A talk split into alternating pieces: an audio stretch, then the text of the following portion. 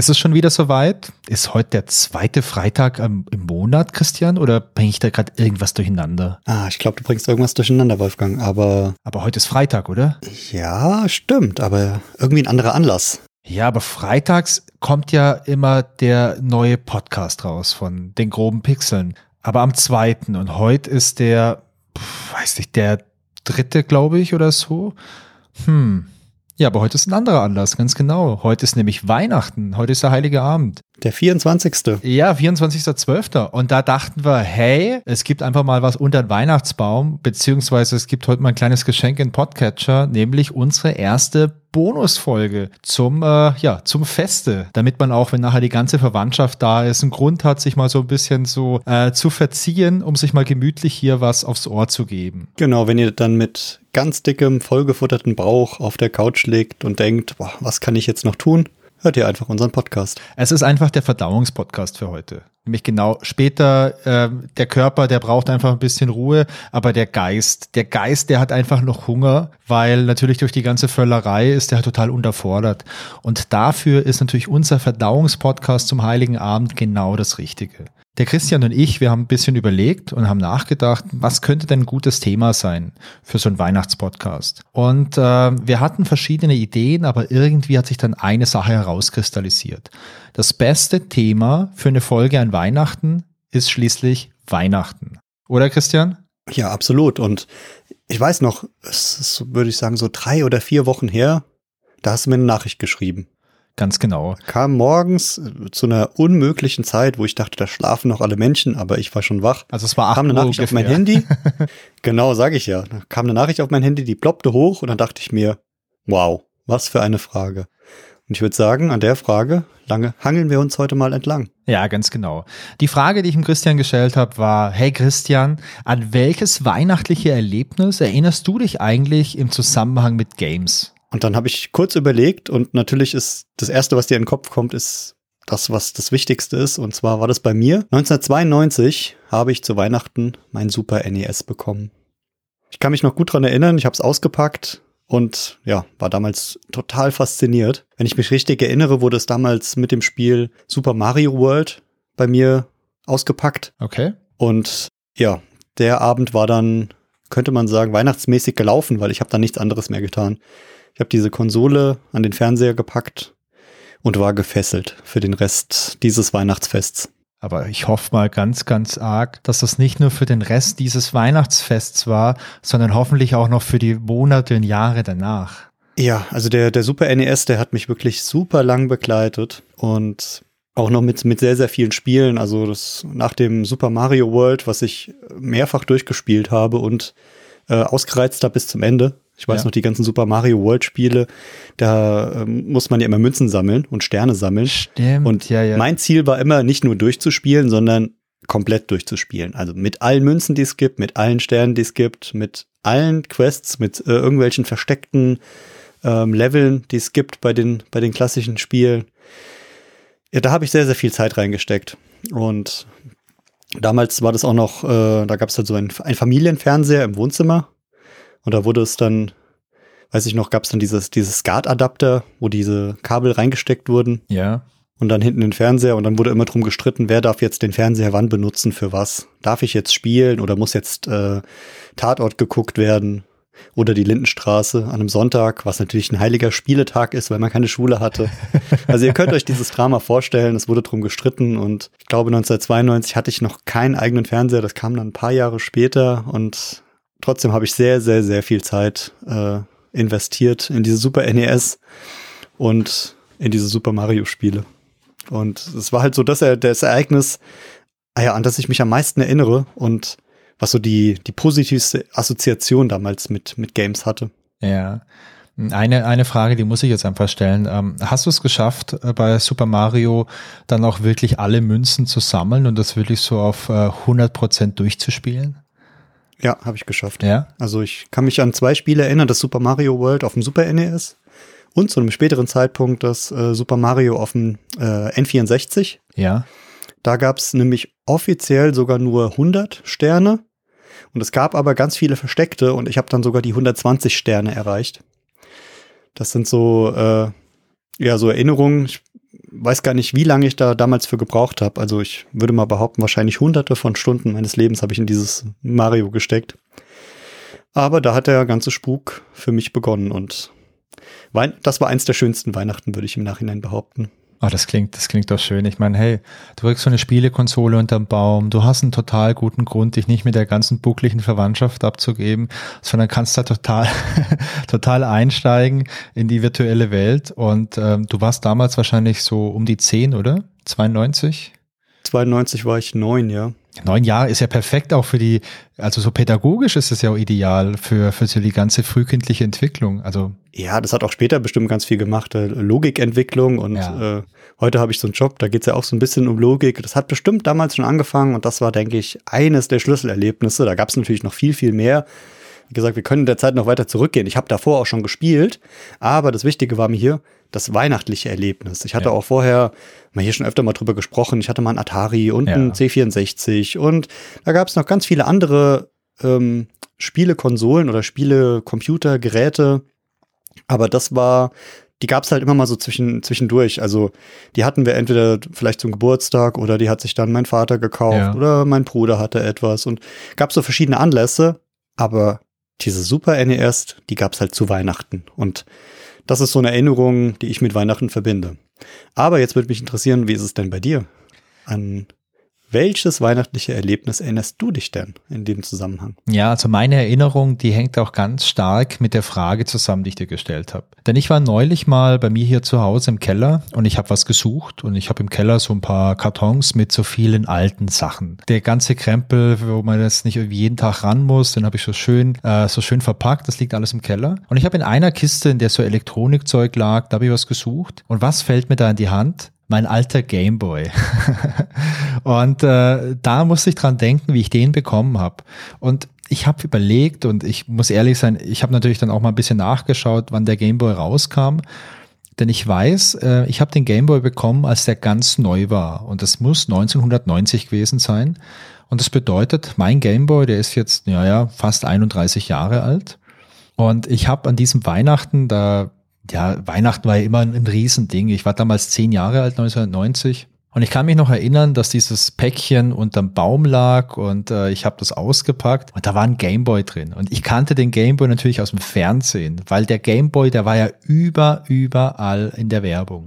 Und ich habe diesen Gameboy ausgepackt und da war ähm, Super Mario, nee, nicht Super Mario Land, da war Tetris dabei, das war im Lieferumfang dabei. Ich glaube, deswegen ist das auch das meistverkaufte Spiel aller Zeiten oder so. Und ich bekam dazu noch Super Mario Land. Und ich meine, das ist mega lange her. Aber eine Erinnerung, die ich noch habe, ist, meine Mutter war so überrascht, dass ähm, in dieser Packung vom Gameboy halt schon Tetris drin war. Denn meine Mutter, die war jetzt nicht so die, die Gamerin und auch nicht so technikaffin. Die hat halt ihr damals gedacht, als sie das Geschenk gekauft hat, okay, ähm, jetzt schenkst dem Kind halt so ein Gameboy und ein Spiel dazu. Und das Spiel war halt ähm, Super Mario Land, was sie dazu gekauft hatte. Und ich habe dann halt zwei Spiele gehabt, also Tetris und Super Mario Land. Ich habe beide geliebt. Also ich habe ähm, unzählige Stunden investiert in Tetris. Ich glaube noch viel mehr Stunden in Super Mario Land. Und ähm, ich kann mich erinnern, dass ich an Weihnachten, also über die Feiertage, über die Ferien und dann auch in der Zeit danach in meiner Freizeit nicht viel anderes gemacht habe, wie zu spielen.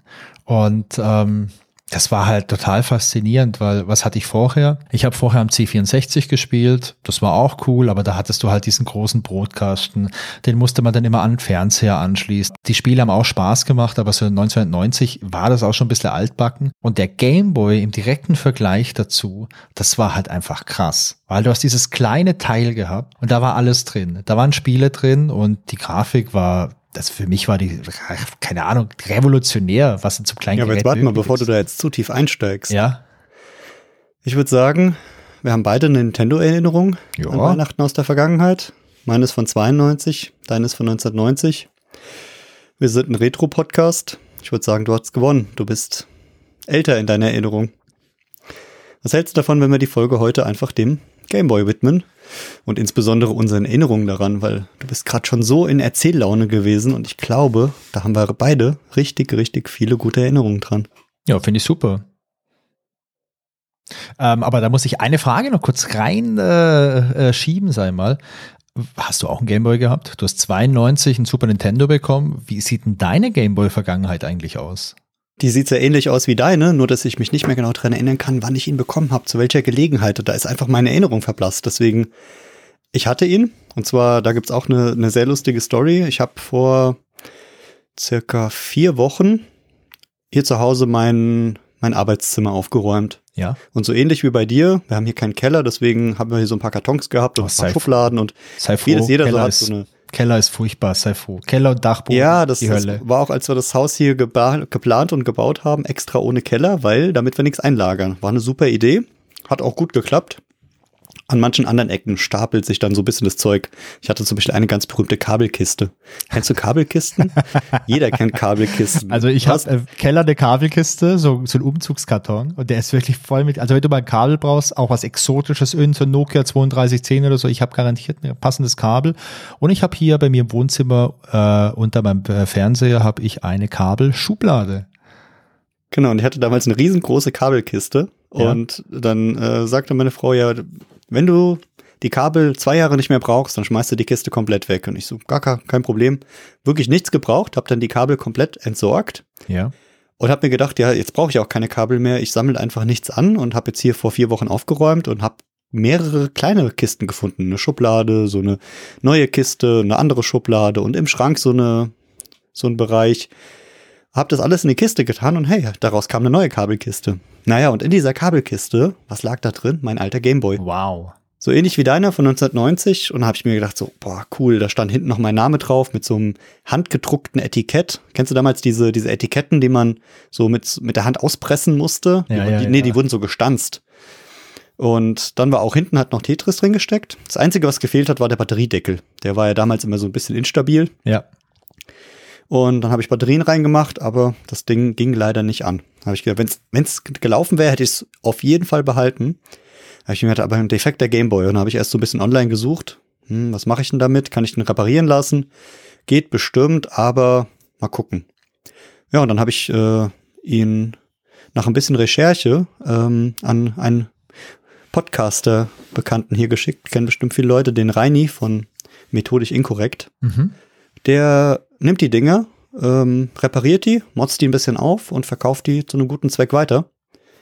Und da habe ich mir gedacht, wenn mein Gameboy zu irgendeinem guten Zweck dient oder irgendwelchen Leuten ähm, Geld zukommen lässt, die es nötiger haben, finde ich das ein sehr gutes Ding. Und mein Gameboy hat mir so viele Jahre treue Dienste geleistet, jetzt kann er auch jemand anderem noch viel Freude bereiten. Ich gucke aber schon mal immer im Augenwinkel so ein bisschen nach einem neuen Gameboy, weil ich da echt nochmal Bock drauf hätte. Ja. Und ja, da geht's mir so ähnlich wie dir. Ich habe da sehr, sehr, sehr viele schöne Erinnerungen und äh, habe mir da auch schon vorher so ein bisschen Gedanken gemacht, so über meine ganze Nintendo-Zeit. Und der Gameboy hat in meinem Hirn erst gar nicht so viel rausgebracht, aber je länger ich drüber nachgedacht habe, desto mehr kam da gesprudelt. Und ich glaube, da sind wir auch beide ein bisschen heiß drauf, das jetzt alles raussprudeln zu lassen. Na klar. Hältst Also, davon, wenn wir vorher noch ganz kurz, bevor wir äh, in Erinnerungen schwelgen, uns ein bisschen kurz mit der Geschichte und der Technik auseinandersetzen vom Gameboy? ja, finde ich super. So, dann starten wir einmal mit der Geschichte des Gameboys. Und zwar ging die Geschichte los. Am 21. April 1989 in Japan wurden die ersten Geräte verkauft. Klar, Japan, Nintendo ist ja naheliegend, dass das zusammengehört. Und dann ging es aber relativ schnell, und zwar am 31. Juli 89 waren die Geräte schon in den USA. Und dann hat es äh, auch gar nicht so lange gedauert, bis das Ganze nach Europa rüber geschwappt ist. Aber im Verhältnis von Japan zu USA waren es nur ein paar Monate. Bis nach Europa war es dann über ein Jahr. Und zwar am 28. September 1990 ging es dann in ganz Europa los. Und der Game Boy wurde insgesamt bisher, sage und schreibe, 119 Millionen Mal verkauft. Ähm, anfangs, wie der Wolfgang vorhin schon erwähnt hat, äh, wurde die Auslieferung nur mit dem Klassiker Game Tetris gemacht. Und das wurde dann später ähm, so ein bisschen eingestellt. Die haben dann gesagt, nee, das lassen wir jetzt. Der wird auch ohne verkauft, aber die ersten Jahre waren halt nur mit. Oh, Und dadurch war Tetris Ist es wirklich so? Das wusste ich gar nicht, dass, dass Ja. der am Anfang nur im Bundle mit Tetris erhältlich war und dass man den später auch ohne Tetris kaufen konnte. Genau, später schon, ja. Aber ganz am Anfang, die ersten Jahre, wo ihn halt die meisten gekauft haben und fast alle, die sich dran erinnern, kennen ihn nur mit Tetris. Sehr geil. Man konnte ihn später auch ohne kaufen. Und dadurch, dass er am Anfang nur mit Tetris erhält, erhältlich war, war äh, es viele Jahre lang das meistverkaufte Computerspiel weltweit. Insgesamt 34 Millionen Verkäufe. Und daran siehst du, also es wurden halt knapp 119 Millionen Geräte verkauft, nur 34 Millionen Tetris. Deswegen, es wurde halt irgendwann aufgehört, aber die, der, sozusagen ein großer Teil davon einfach mit. Ja, und hey, über das Spiel Tetris, da müssen wir mal eine eigene Folge machen, denn die Geschichte von Tetris ist so eine coole Geschichte. Also auch, äh, wie es entwickelt wurde, wie das dann vermarktet wurde. Das, äh, klar, kommt aus Russland, das weiß ja wahrscheinlich jeder, oder aus der ehemaligen Sowjetunion. Das ist auch, glaube ich, ein Thema, wo man mal richtig sich so rein nörden kann. Auf jeden Fall, das, das sollten wir auch tun, ja. Also da haben wir echt so viele Ideen. Also aktuell liegt Tetris äh, von Nintendo noch auf Platz 8 der insgesamt meistverkauften Spiele weltweit. Und dann gibt es noch ein Tetris von EA, ähm, was insgesamt ähm, auf Platz 3 mit 100 Millionen verkauften Spielen liegt. Crazy. Ähm, da, wie gesagt, das können wir in so einer Sonderfolge mal machen, warum es von Nintendo eins gibt, eins von EA. Das hat ein bisschen damit zu tun, mit den Rechten, dann auf welcher Plattform es veröffentlicht wurde und sowas. Da, also da ist eine riesen Story drumherum. Da wollen wir jetzt gar nicht genau drauf eingehen, genau wie weitere Spiele, was da Klassiker sind, wie viele. Da kommen wir bestimmt später noch so ein bisschen zu. Ja. Da habe ich noch so ein paar äh, Kleinigkeiten vorbereitet und die Erinnerungen bin ich mal gespannt, ob die mit den Zahlen übereinstimmen, die wir da haben. Und was vielleicht noch ein interessanter Fakt ist, wer sich dran erinnert, hast du eine Idee, was er gekostet hat, Wolfgang? Der Gameboy damals? Also, Ungefähr? Ich, es ist super schwierig. Ich würde sagen, vielleicht so 150 Mark oder so. Ich habe den zu, äh, ich habe zu Weihnachten gekriegt und so richtig krass viel Geld hatten meine Eltern nie. Aber ich weiß, dass ich in dem Jahr halt echt ein super teures Geschenk gekriegt habe. Deswegen würde ich sagen, wahrscheinlich so um, um die 150 Mark. Ja, ich, hätte ich auch gesagt ungefähr, weil mein, meine Geschenke lagen damals auch immer wahrscheinlich so um die 100 Mark. Mehr ja. ging nicht. Da hat die ganze Familie zusammengelegt. Ja. Und äh, der hat aber, in, also als er gestartet ist 1990, hat er 169 D-Mark gekostet. 169, das ist echt viel ja. Geld. Und ich könnte mir aber vorstellen, habe ich jetzt keine, keine Referenzen zugefunden, dass er damals vielleicht in, in manchen Angeboten ein bisschen billiger war und das, dann gab es irgendwie keine Ahnung, 5 Mark Sonderrabatt, wenn ja, du das sei gekauft hast, oder? Ja, ich würde sagen, mein, bei meiner Mutter oder bei meinen Eltern war es wahrscheinlich eher so, dass sie das Teil bei, keine Ahnung, Quelle bestellt haben und dann wahrscheinlich zwölf Wochen oder zwölf Monate abbezahlt haben, weil sie wie so Ratenkauf war. Das könnte ich mir auch gut vorstellen. Da weiß ich aber echt nicht, wie das damals war. Und ja, da sind die Erinnerungen wirklich verblasst. Mhm. 1990 ist ja auch doch ein paar Jahre her. Ja, aber so zur groben Geschichte. Ein paar geschichtliche Facts kommen wir später noch. Aber zur Technik. Gibt es irgendwelche Technikfakten, an die du dich erinnerst, die dich beeindruckt haben damals? Also mich hat äh, allgemein beeindruckt, dass das Teil natürlich so klein war und dass es tragbar war. Es gab früher schon diese LCD-Spiele. Ich weiß nicht, ob dich an die erinnerst. Es gab auch von Nintendo früher, also ich habe die nicht gehabt, ich habe das immer mal im Nachgang äh, mal, mal irgendwo mal gesehen. Es gab auch von Nintendo solche äh, LCD-Spiele, das hier waren so kleine Kästle, also so kleine Plastikteile.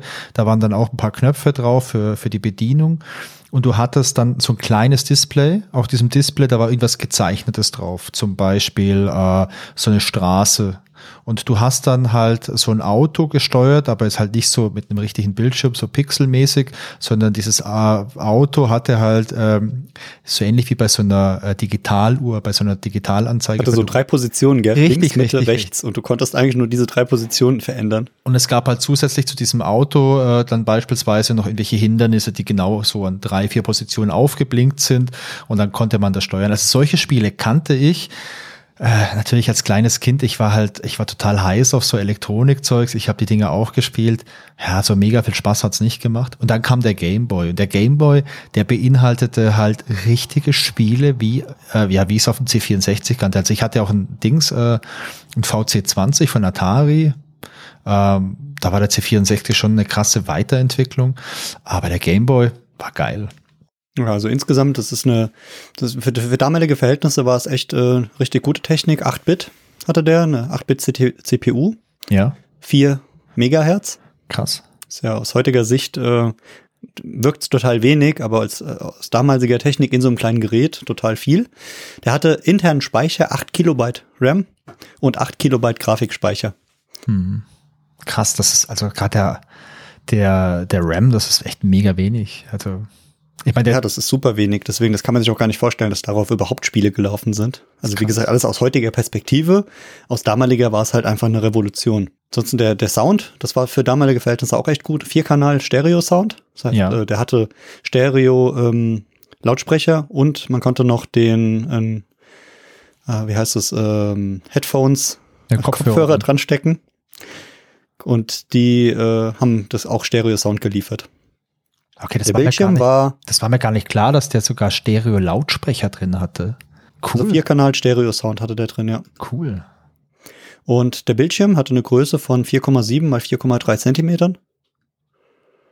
Ist auch, also ich hatte ihn ja letztens erst in der Hand. Hätte ich jetzt spontan so aus dem Kopf gar nicht sagen können, wie groß er genau gewesen ist, aber so aus dem, aus dem Gedächtnis, ähm, ja, hätte, hätte ich es irgendwie hinbekommen. Das ist eine, sind 2,6 Zoll Bildschirmdiagonale. Ja, also ich habe ja da neulich, als ich den äh, wiedergefunden habe im Keller in der Kiste, ich habe dann erstmal ein Stündchen Super Mario Land gespielt und äh, mhm.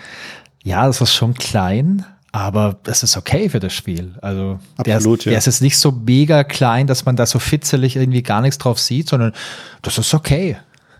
Ja, und wir haben ja vorhin so ein bisschen ähm, bei, bei unseren Adventure-Spielen schon so ein bisschen gelästert über VGA-Grafik. 640 mal 320 Pixel. Ja. Der Gameboy hatte 160 mal 144 Pixel. Heute auf den Computern haben wir ein bisschen mehr Farben damals. Der Gameboy hatte vier Graustufen. Aber ich finde es beeindruckend, was man mit diesen vier Graustufen alles ähm, machen konnte. Also wie viel man da dargestellt hat. Was wir auch bei unseren Adventures schon öfters hatten, die Sprites. Also es gab 8x8 Pixel Sprites oder 8x16 Pixel große, die dann darüber animiert wurden. Ja. Die Maximalanzahl waren 40, die ja gezeigt wurden. Okay. Und ein ganz wichtiger Teil, und der war damals natürlich auch ähm, ja revolutionär, es wurde mit Batterien betrieben. Man oh brauchte, Gott, ja. Man brauchte kein Steckernetzteil. Also man konnte mit Steckernetzteil spielen, aber es haben, also das Ganze hat 6 Volt gebraucht und es haben vier handelsübliche AA-Batterien gereicht. Wichtig, man musste sie separat kaufen, sie waren nicht bei dem Erstkauf dabei. Aber, aber Christian, war da ein Netzteil beim Gameboy dabei?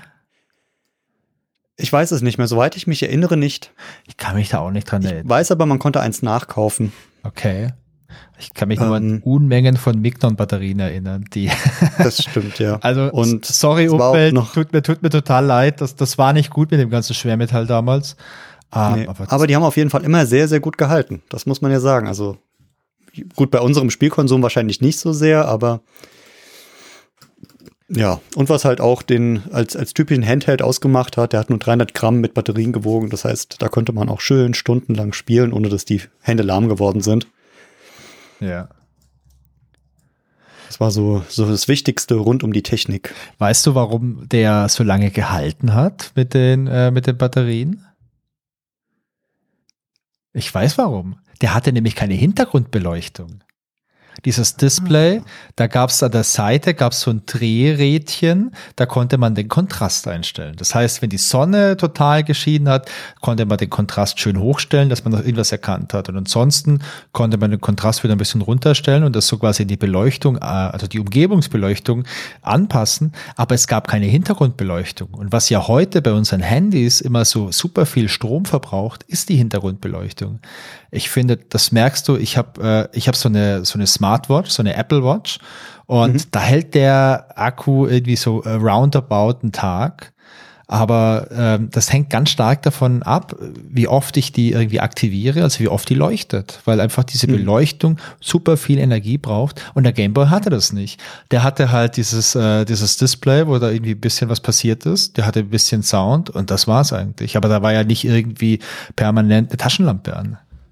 Ja, aber da kann ich gleich ähm, einen kleinen Trivia-Effekt vorziehen. Wie ihr ja. wisst, haben wir immer ein bisschen Trivia rund um das Thema vorbereitet. Und Trivia-Time. ein Effekt war wirklich, ein Trivia-Effekt für den Game Boy war die Batterielaufzeit. Also er hat eine unglaubliche Batterielaufzeit, die du gerade gesagt hast. Und zwar mit vier handelsüblichen AA-Batterien von knapp 30 Stunden reine Spielzeit. Brutal.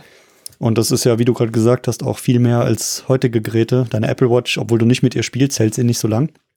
Das ist auch mein Handy und, ähm, nicht so lang. Die konnte, es gab sogar noch spezielle Akkus damals, da kon, die konnten noch länger als 30 Stunden durchhalten. Die wurden dann halt extra auf diese, auf diese Konsolen angepasst. Und ähm, das war übrigens auch ein Hauptmerkmal, warum der Game Boy damals viel mehr verkauft wurde als die Konkurrenz, die sogar technisch weiter fortgeschritten war. Zum Beispiel der Sega Game Gear. Der ist zur gleichen Zeit rausgekommen. Der war zwar doppelt so teuer, hatte aber ein Farbdisplay und war technisch viel ausgereifter. Aber du konntest mit sechs AA-Batterien nur ja. drei bis fünf Stunden spielen. Und weiß nicht, wie es bei dir so war, dann unterwegs irgendwie im Auto oder im Urlaub oder irgendwo bei den buckeligen Verwandten unterm Tisch heimlich gespielt und dann waren drei bis fünf Stunden halt sofort rum. Ja, und der Gameboy mit seinen 30 Stunden hat das Ganze rausgerissen. Und ja, die Theorie besagt, ähm, dass das der Grund war, warum die anderen Konsolen nicht so erfolgreich waren. Ja, das ist ein guter Punkt. Ich glaube, äh, also ich hatte kein Game Gear, aber ich glaube, der Game Gear, der hatte nicht nur ein Farbdisplay, sondern der hatte auch so eine Hintergrundbeleuchtung und hat deswegen halt einfach äh, super viel Strom gebraucht im Vergleich zum Game Boy. Ja, auf jeden Fall. Mal sehen, was wir später noch für Trivia Effects übrig haben oder auf welche wir schon zwischendurch stoßen. Aber ist doch krass, wenn der Game Gear circa zeitgleich rauskam mit dem Game Boy. Die waren ja technologisch schon komplett unterschiedlich.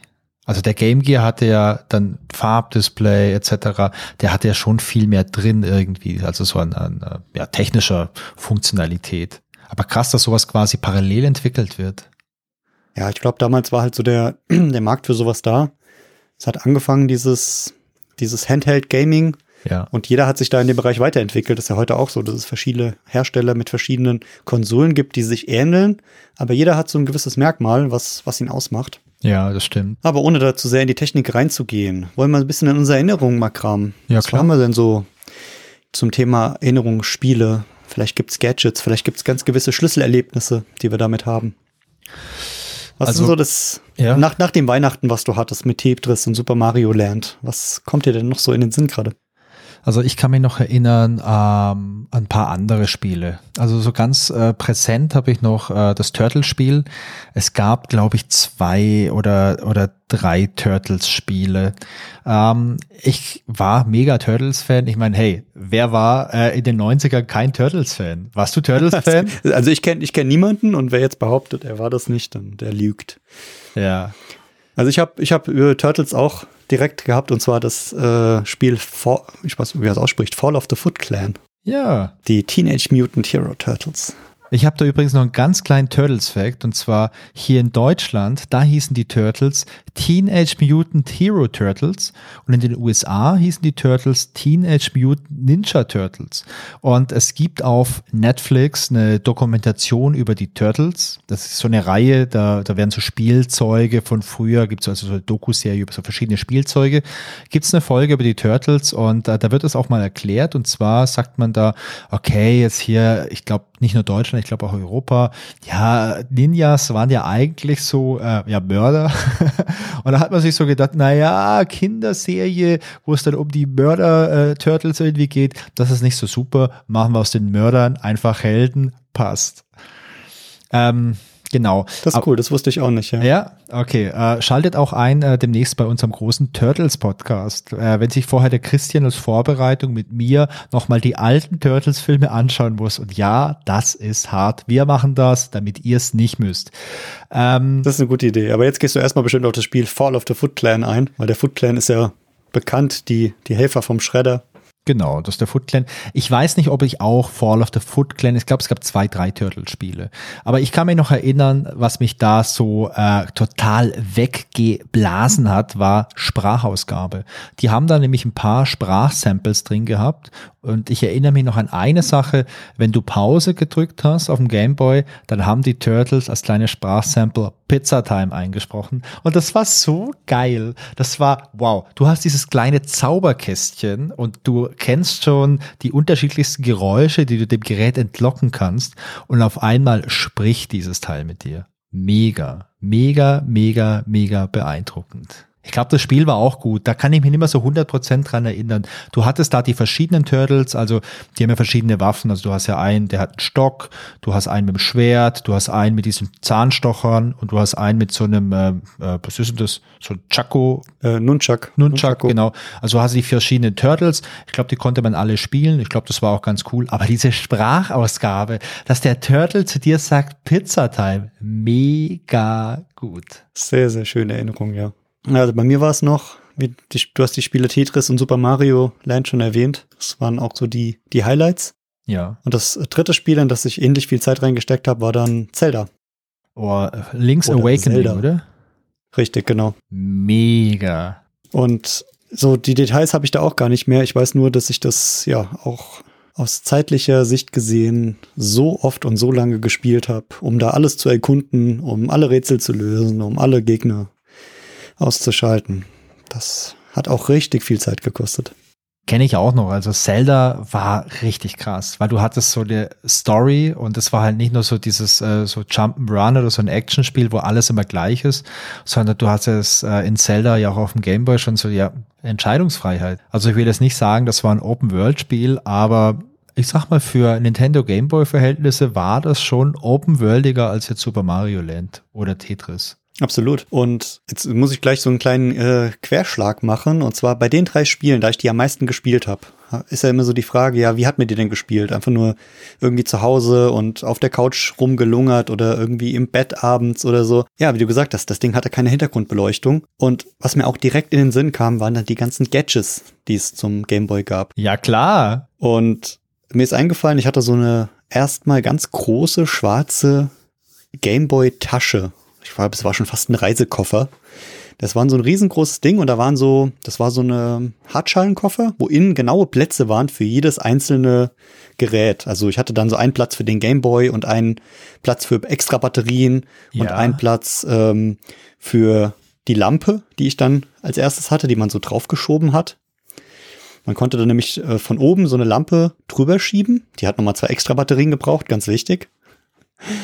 Und mit der Lampe hat man zwar keine Hintergrundbeleuchtung gehabt, aber konnte das Display von vorne so beleuchten, dass man halt auch nachts unter der Decke im Bett spielen konnte. Ja. Und das war eigentlich mein Gadget überhaupt. Ja, sag mal, diese Tasche, die du hattest, ähm, war die so ähnlich wie so eine, ja, wie so eine Laptop-Tasche, wie man es heute hat? So von der Bauart? Genau, richtig. Diese, die sah von der Form her so ähnlich aus, so ein Reißverschluss komplett drumherum. Und in der Mitte war der Gameboy so dann, oder? In der Mitte ja. war der Platz für ein Gameboy und außenrum konnte man so Zubehör in die Spiele rein. Ja, genau, die Spiele so und dann, ich glaube, da war irgendwie Platz für 20 Spiele drin und dann teilweise irgendwie nur 15 Spiele mit, mit Spieleverpackung. Das waren ja diese kleinen ja. Plastikschälchen. Ja, ja, ähm, ja. Oder halt, man konnte die Spiele auch ohne Hülle reintun, dann haben mehr reingepasst, aber dann hätten die ja dreckig werden können. Weißt du, man muss jedes Spiel vorher auspusten, bevor man es in den Gameboy macht. Wichtig, also äh, allein schon wegen dem wichtiger Ritual. Fakt, also wer heute Gameboy spielt, immer pusten vorher. Ja. Und wenn, wenn der, das Klassiker auch, man macht den Gameboy an und es ist so ein Grafikfehler auf dem Bildschirm, so ein Querstreifen. Einmal Spiel raus, einmal durchpusten, wieder rein, läuft. Immer. Hat übrigens auch noch bei den ganzen späteren Konsolen, NES, Super NES, Nintendo 64, egal was, immer Staub rauspusten. Hilft. Hilft heute noch bestimmt bei irgendwelchen Computerproblemen. Einfach mal gegenpusten. Ja, aber das war so mein, mein Reisekoffer, meine Reisetasche, das, das Case. Da hatte ich meine Lampe drin. Und zum späteren Zeitpunkt hatte ich noch, ich weiß gar nicht warum, aber es gab dann eine Lupe.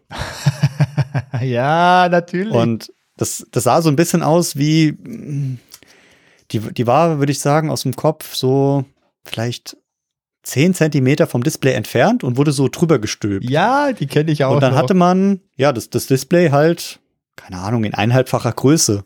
Und dann wurde halt alles super groß dargestellt und es sah halt viel größer aus, als das Gerät eigentlich war. Und es war super cool.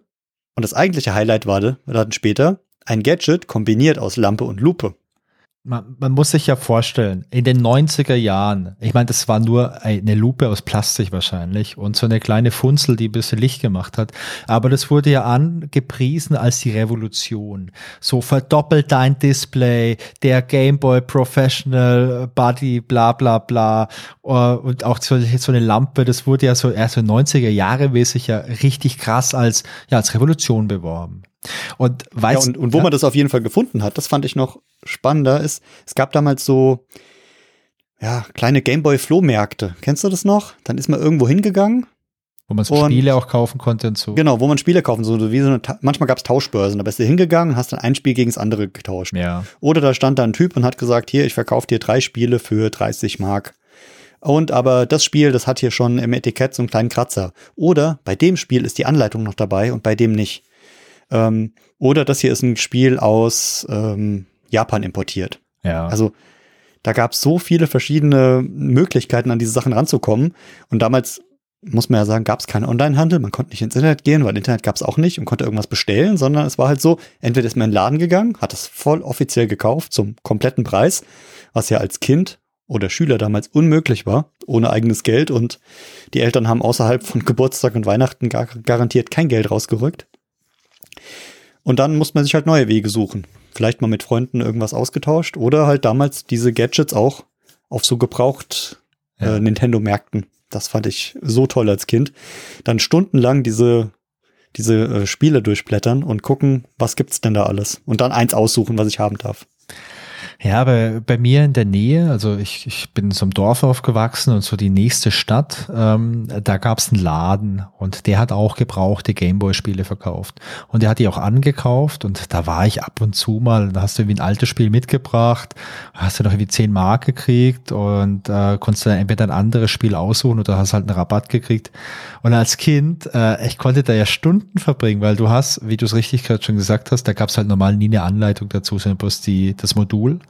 Und äh, ich hatte ja auch keine Spielezeitung, kein Internet. Das heißt, ich wusste ja auch nicht, welches Spiel gut ist. Das Einzige, was ich als Referenz hatte, das war der Quellekatalog, wo halt diese Doppelseite Gameboy drin war. Und da gab es zu jedem Spiel, ja, ja, da gab es so fünf Zeilen Beschreibung. Und äh, das habe ich als Kind durch auswendig gelernt, beziehungsweise mir ausgeschnitten und so. Und ähm, da musste man dann als Kind anhand von diesem kleinen Coverbild, was auf dem Modul draufklebt, entscheiden, ob das ein gutes oder schlechtes Spiel ist. Und äh, Ich muss gerade lachen, weil der Quellekatalog, das ist ja auch so ein, so ein Unikum, was gibt's nicht mehr. so viele heute gar nicht mehr kennen, was aber damals halt das Highlight schlechthin war. ja, Da den, konntest du ja auch stundenlang mit verbringen, einfach durchblättern äh, hab's geliebt. Das neueste Zeug raussuchen. Ja klar, ich meine, als, klar, als Kind hast du die ganzen Spielzeugsachen angeguckt, als Teenie da, dann die ganzen Dessous-Seiten, ja. Ja, waren schlimme Zeiten früher. Wir hatten ja nichts, gell? Ähm, wir- man musste sich mit dem zufrieden geben, was man hatte. Und äh, tja, Ja, finde muss man ab und zu mal wieder erwähnen, weil das äh, heute, heute ist es irgendwie undenkbar, dass es damals so war. Ja. Auf jeden Fall, äh, ich habe mir natürlich dann auch echt äh, Spiele dann mal mit nach Hause genommen, die jetzt nicht so geil waren, weil das Cover vielleicht super aussah und das Spiel dann eher so mau war oder Spiele, die halt auch super schwer waren, wo ich keinen keinen Bock dann irgendwie drauf hatte. Aber auch da, es gab nicht die Möglichkeit, dann das direkt umzutauschen oder neues zu bekommen und dann hat man es halt doch gespielt. Und eines von diesen Spielen, das ich mir nur äh, wegen dem Cover gekauft habe und was mir eigentlich keinen Spaß gemacht hat, das war Burai Fighter Deluxe. Kennst du dieses Spiel? Habe ich noch nie in meinem ganzen Leben gehört. Ich kann mich noch erinnern, dass äh, man war da so eine Figur und äh, als Figur konnte man dann, das war so ein Side-Scrolling-Game. Und ähm, auf dem Modul, da war irgendwie äh, so ein Drache, irgendwie sowas war da drauf. Und das sah richtig, richtig stark aus. Und ich kann mich auch noch erinnern, dass der Sound auch ganz cool war. Also dieses, dieses Titellied von Burai Fighter Deluxe, das fand ich auch ganz cool. Ähm, aber das Spiel selber äh, hat mir halt gar keinen Spaß gemacht, weil es halt brutal schwer war. Und ich glaube, ich habe da, ich glaube, ich habe da auch nie mehr als den ersten Level gesehen irgendwie. Ich muss sagen, ich glaube, in, in dem Bereich bin ich irgendwie sehr gut. Vielleicht, vielleicht nicht der falsche Begriff, aber so ein bisschen Resilienz. Ja. Schlechte Sachen habe ich komplett vergessen oder verdrängt. Also ich habe super viele positive Erfahrungen und mir sind Spiele eingefallen, die halt für mich ein Highlight waren. Ich kann mich aber an kein einziges Spiel erinnern.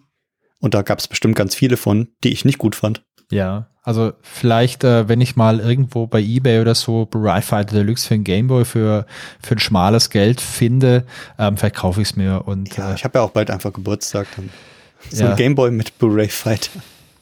also da kann ich mich noch wirklich dran erinnern. Und äh, das gab's, das gab's natürlich schon ab und zu. Das weiß nicht, ob was, was es sonst noch für Spiele gab, die, also keine Ahnung, Golf oder so, hat auch nicht so viel Spaß gemacht. Aber es war immer so eine Sache, entweder du hast was gekauft, was du kanntest, weil es ein Kumpel schon hatte auf dem Schulhof, wobei dann natürlich auch die Alternative war, sich das auszuleihen und nicht mal zurückzugeben so schnell. Ähm, oder es, äh, du hast halt auf gut Glück irgendwas gekauft. Und das war halt ich glaube, es war so bei diesen, bei diesen Gebraucht-Spielbörsen, da war es so, dass dann hieß, hey, du kriegst hier fünf Spiele zum Preis von drei. Ja. Und dann haben wir halt damals fünf Spiele gekauft und davon war halt irgendwie eins richtig gut, eins wollte ich haben und Ja. die restlichen vier sind dann einfach untergegangen oder wurden halt irgendwie weiterverkauft oder weiter verschenkt oder, also damals weiß ich noch, das war so eine rege Tauschgesellschaft. So dieses, dieses Spieletauschen auf dem Schulhof oder auch im Privaten war schon sehr, sehr stark verbreitet und da sind, glaube ich, die schlechten Spiele auch einfach äh, schnell wieder weggegangen. Mhm. Aber eine ganz andere Sache, an die ich mich erinnere. Und Was zwar, denn? ich war ja damals auch schon so leicht kompetitiv veranlagt. Oh. Und ich weiß noch, die meisten Spiele hast du ja alleine gespielt. Tetris angefangen zu Hause, Super Mario alleine gespielt, Zelda habe ich auch viel alleine gespielt. Aber dann gab es ja die Möglichkeit, wenn man zwei Gameboys hatte, Das Linkkabel. mit dem guten Linkkabel die zwei zu verbinden. Und da das ganz, ganz klassische Tetris-Battle. Ja, natürlich, aber ganz oft im, äh, im Schulbus haben wir das viel gespielt. Also ich hatte einen längeren Wir haben Weg das zur auch Schule. zu Hause gespielt Ja. und dann bei Freunden zu Hause und da kann ich mich auch an richtig lange Battleschlachten erinnern. So hier, ich schick dir den Viererblock noch rüber schnell. Und da konnte man auch ziemlich viel Zeit drin versenken, die aber extrem wertvoll war. Die Ich glaube, Idee, die hat uns auch sehr stark geprägt. Ja, ich meine, die Idee war ja geil, oder? Also, dass du diesem Gameboy noch ein Kabel beilegst und dann gegeneinander spielen kannst. Also, das, das war schon ziemlich cool damals. Ja, auf jeden Fall. Und da, da gab es viele Situationen, an die ich mich erinnere. Und eine war ein weiteres Spiel, und zwar das Spiel F1 Race. Ja. Hast du das noch? Zu F1 Race gab es nämlich ein riesengroßes Set dazu und zwar eine, ich weiß nicht mehr genau, wie sie heißt, es war so eine Box und da konntest du vier Linkkabel dran anschließen. Ja, das ja. Spiel ja, F1 ja. Race war damals aus meiner, aus meinem Gedächtnis das einzige Spiel, was du nicht nur zu zweit, sondern zu viert spielen konntest. Und es gab damals eine Klassenfahrt bei mir in der, in der Grundschule. Da durften wir Gameboys mitnehmen. Das war auch noch cool. Und da haben wir dann äh, auf dem Zimmer gesessen und zu viert F1 Race gespielt, stundenlang und haben es dann immer abgewechselt. Hammer. Ja, es, dieser, Also, diesen das, Vierer. das war sozusagen der Vorreiter der LAN-Party. Überleg dir das mal. Stimmt eigentlich. Aber du brauchtest damals natürlich vier Leute, die das Spiel gekauft haben, plus eine Person, äh, die sich diesen Adapter noch gekauft hat. Das stimmt, aber das war anscheinend damals kein Problem, wenn ich das heute so sehe. Aber bei Tetris war es ja einfach, das hatte sowieso jeder. Da konntest du dann immer gegeneinander spielen. Ja. Hat Spaß gemacht, aber dieses F1 Race mit, diese, mit dieser Linkbox, Ich kenne, ich habe die Box nie in echt gesehen. Also ich kannte die aus der Werbung, ähm, aber ich habe, ich habe es ja selber nicht gehabt. Ich kannte auch niemanden. Ich kenn, ich kannte nur natürlich das Linkkabel. Und wenn ich so überlege, dann fällt mir eigentlich auch nur Tetris ein, dass ich irgendwie übers Linkkabel mit jemand gespielt habe. Ne, sonst fällt mir. We weißt du noch, wie die, wie die Box aussah? Kannst du dich daran erinnern? Ich glaube, das war, ich glaube, das war so eine schwarze eckige Box, oder? Nee, die war grau. Die war grau. Ja, die, war- also die war grau, war viereckig, äh, so groß wie ein Bierdeckel ungefähr. Ja. und ähm, hellgrau außen und hatte in der Mitte war sie so ein, so ein runder Kreis, wo Gameboy drauf stand. Ja. Und ein, ein Linkkabel war fest dran, das hast du an, den, an deinen eigenen Gameboy gemacht. Und dann waren noch drei Buchsen, auf jeder Seite eine, wo dann die anderen Spieler sich anschließen konnten. Und das wurde halt mit F1 Race zusammen ausgeliefert und hieß offiziell der Vier-Spieler-Adapter. Ach, du hast das damals direkt mitbekommen mit dem, äh, mit, mit F1 Race. Genau, man konnte es mit F1 Race zusammenspielen, weil das das einzige Spiel damals war, was damit funktioniert hat. Okay, okay. Kann sein, dass es später noch weitere Spiele dafür gab, aber mir sind gerade spontan keine bekannt. Nee. Fällt dir noch ein anderes Spiel ein für, ähm, für das Linkkabel, das normale, das Zweierkabel? Nee, ich habe ganz lange überlegt, aber fürs Zweier ist mir nur Tetris eingefallen und F1 Race für das Vierer. Alle anderen Spiele. Ich habe noch ein Spiel, da weiß ich nicht, was ich sehr viel gespielt habe, aber ich kann mich nicht an, an Matches gegen andere erinnern. Das ist Tennis. Hast gern gespielt, Tennis? Ja, schon irgendwie. Es war, war sehr simpel, aber so mit diesen Männchen auf dieser Fläche rumrennen, vor, zurück, links, rechts und einfach Vorhand oder Rückhand schlagen. Ja. War irgendwie so aus heutiger Sicht auch ein sehr simples Spiel, aber hat mich damals auch ziemlich begeistert. Okay, okay. Aber es ist so, geht irgendwie so ein bisschen unter neben den, neben ein paar weiteren Titeln. Aber mach du noch mal einen Titel, der dir, der dir von damals in Erinnerung geblieben ist. Also ein Titel, der mir noch in Erinnerung geblieben ist, ist Alien 3. Es gab ja dann okay. äh, den Film Alien 3 mit äh, Sigourney Weaver. Und dazu gab es ein Spiel. Das muss aber ein bisschen später gewesen sein. Also ich glaube, ich glaube, ich habe nicht mit zehn Jahren Alien 3 gespielt. Und äh, ich glaube, ich habe mit zehn Jahren auch noch nicht den Film angeschaut. Muss mal kurz überlegen, wann kam denn der raus? Alien 3 kam raus, vielleicht so 92, 93. Und ähm, ich hatte das nicht selber, das Spiel. Das hatte ein äh, Klassenkamerad von mir, der Dominik. Hi Dominik, wenn du zuhörst. Ähm, ich hoffe, ich habe dir das Spiel jemals wieder zurückgegeben. ähm, aber wenn nicht, ist es auch verjährt.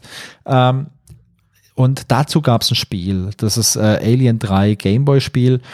Und ich kann mich auch nicht mehr so krass viel erinnern, aber Alien 3, weißt du, kennst du den Film? Mm, ich habe ihn gesehen, aber Erinnerung wäre jetzt auch wieder übertrieben. Also, also, also ganz ich habe die Alien-Filme gesehen, aber. Genau, es gibt den Alien-Film, der, der, zweite Teil heißt ja nicht Alien 2, sondern Aliens, also Plural. Und in Alien 3 äh, stürzt äh, die Ripley, also die Hauptdarstellerin, auf so einem Planeten ab, so einen gefangenen Planet, so eine Strafkolonie. Und da passiert dann lauter so, so Alien-Zeug, so wow. Und ähm, dort gibt's eine, ja, wie so eine Basis oder eine Station wo der Großteil des Filmes spielt und ähm, da spielt halt auch das Spiel. Und da bewegst du dich dann halt, du öffnest irgendwelche Türen und musst was erkunden in dieser Station. Und ich habe noch ähm, so im Hinterkopf, dass das so eine ganz bedrückende Atmosphäre war. Also sofern man halt bei einem Gameboy-Spiel eine bedrückende Atmosphäre darstellen kann. Und ich glaube, das war auch nichts für Kinder. Ah, interessant. Na komm, dann mache ich mal ein weiteres richtig, richtig großes Fass aus, auf aus den 90ern. Ja. Und zwar die, wie ich sie damals genannt hat, WWF Superstars. Yeah. Oder wie Profis sind die WWF.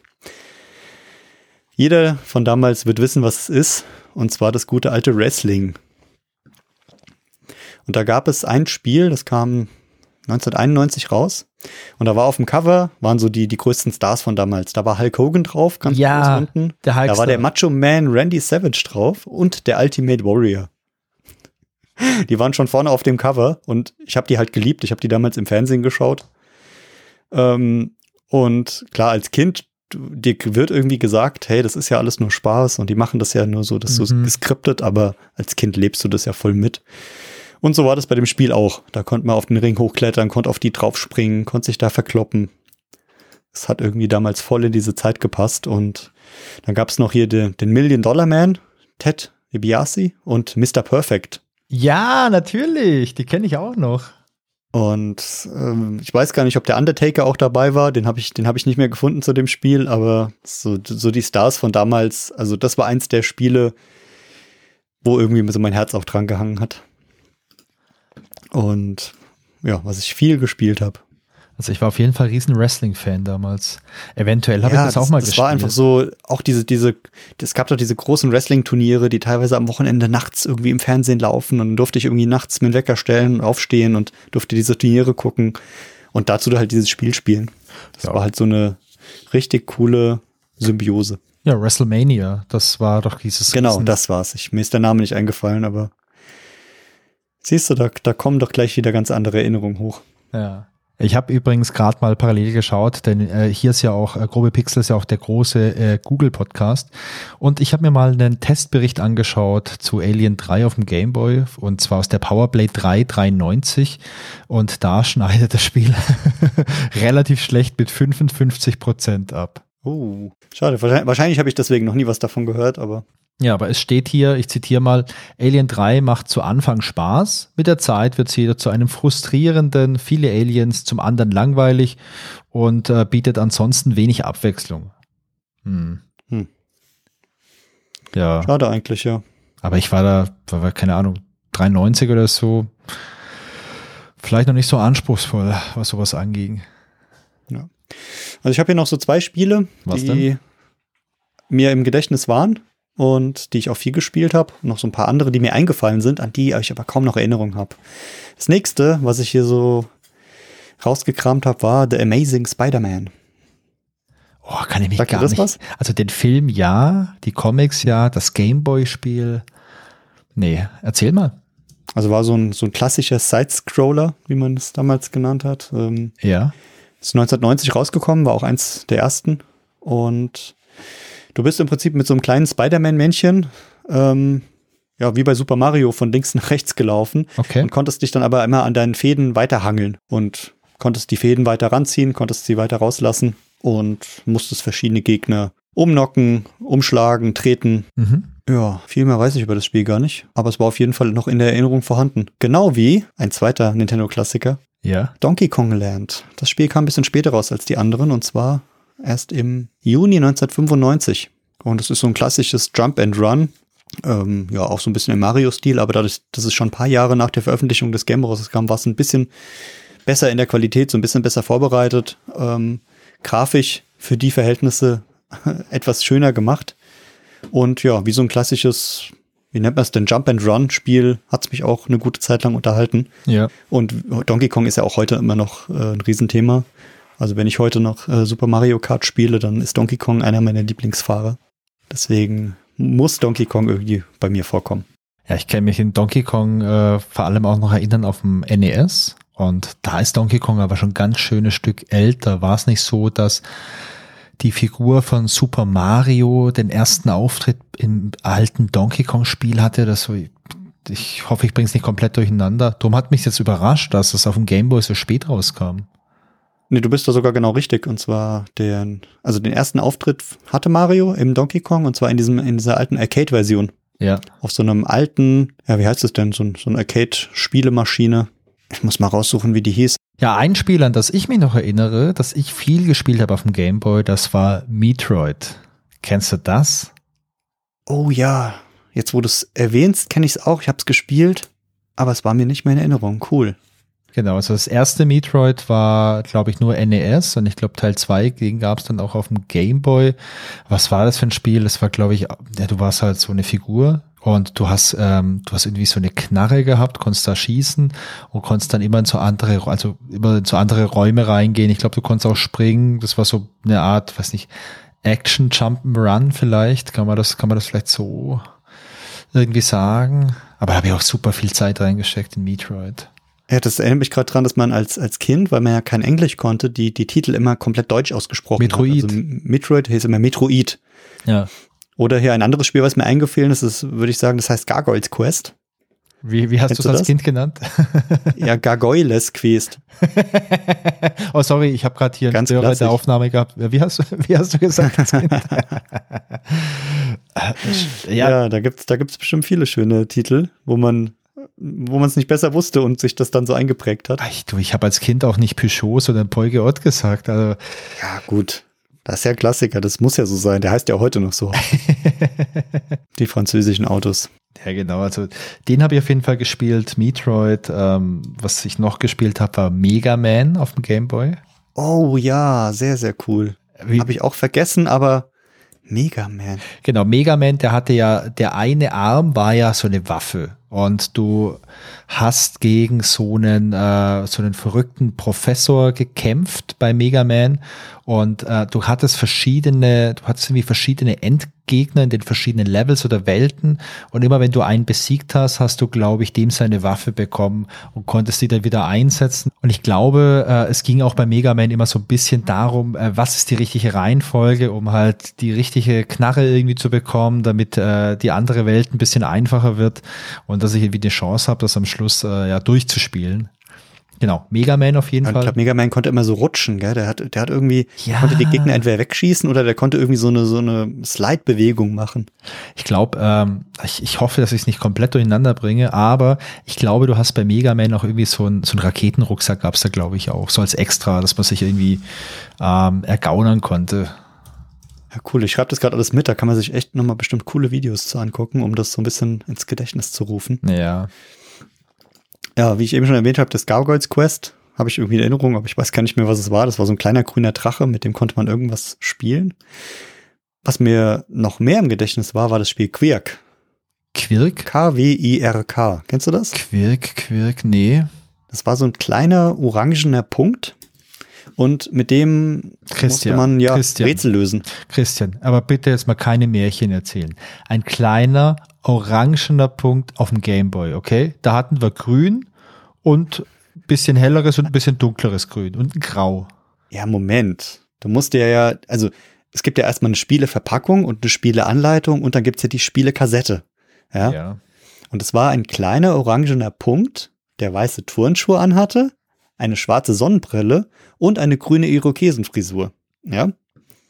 Okay, Okay. auf dem Gameboy selbst war der dann nicht ganz so farbig, aber der ja, musste so verschiedene Level durchlaufen und du musstest, ja, wie soll man sagen, Puzzle lösen. Es war ein klassisches Puzzlespiel Okay. und ähm, ja, musst du dir einfach auf jeden Fall nochmal angucken. Also, wenn ihr jetzt gerade die Folge hört und ihr kennt Quirk nicht, gebt bitte Quirk irgendwo im Internet ein und guckt euch das an.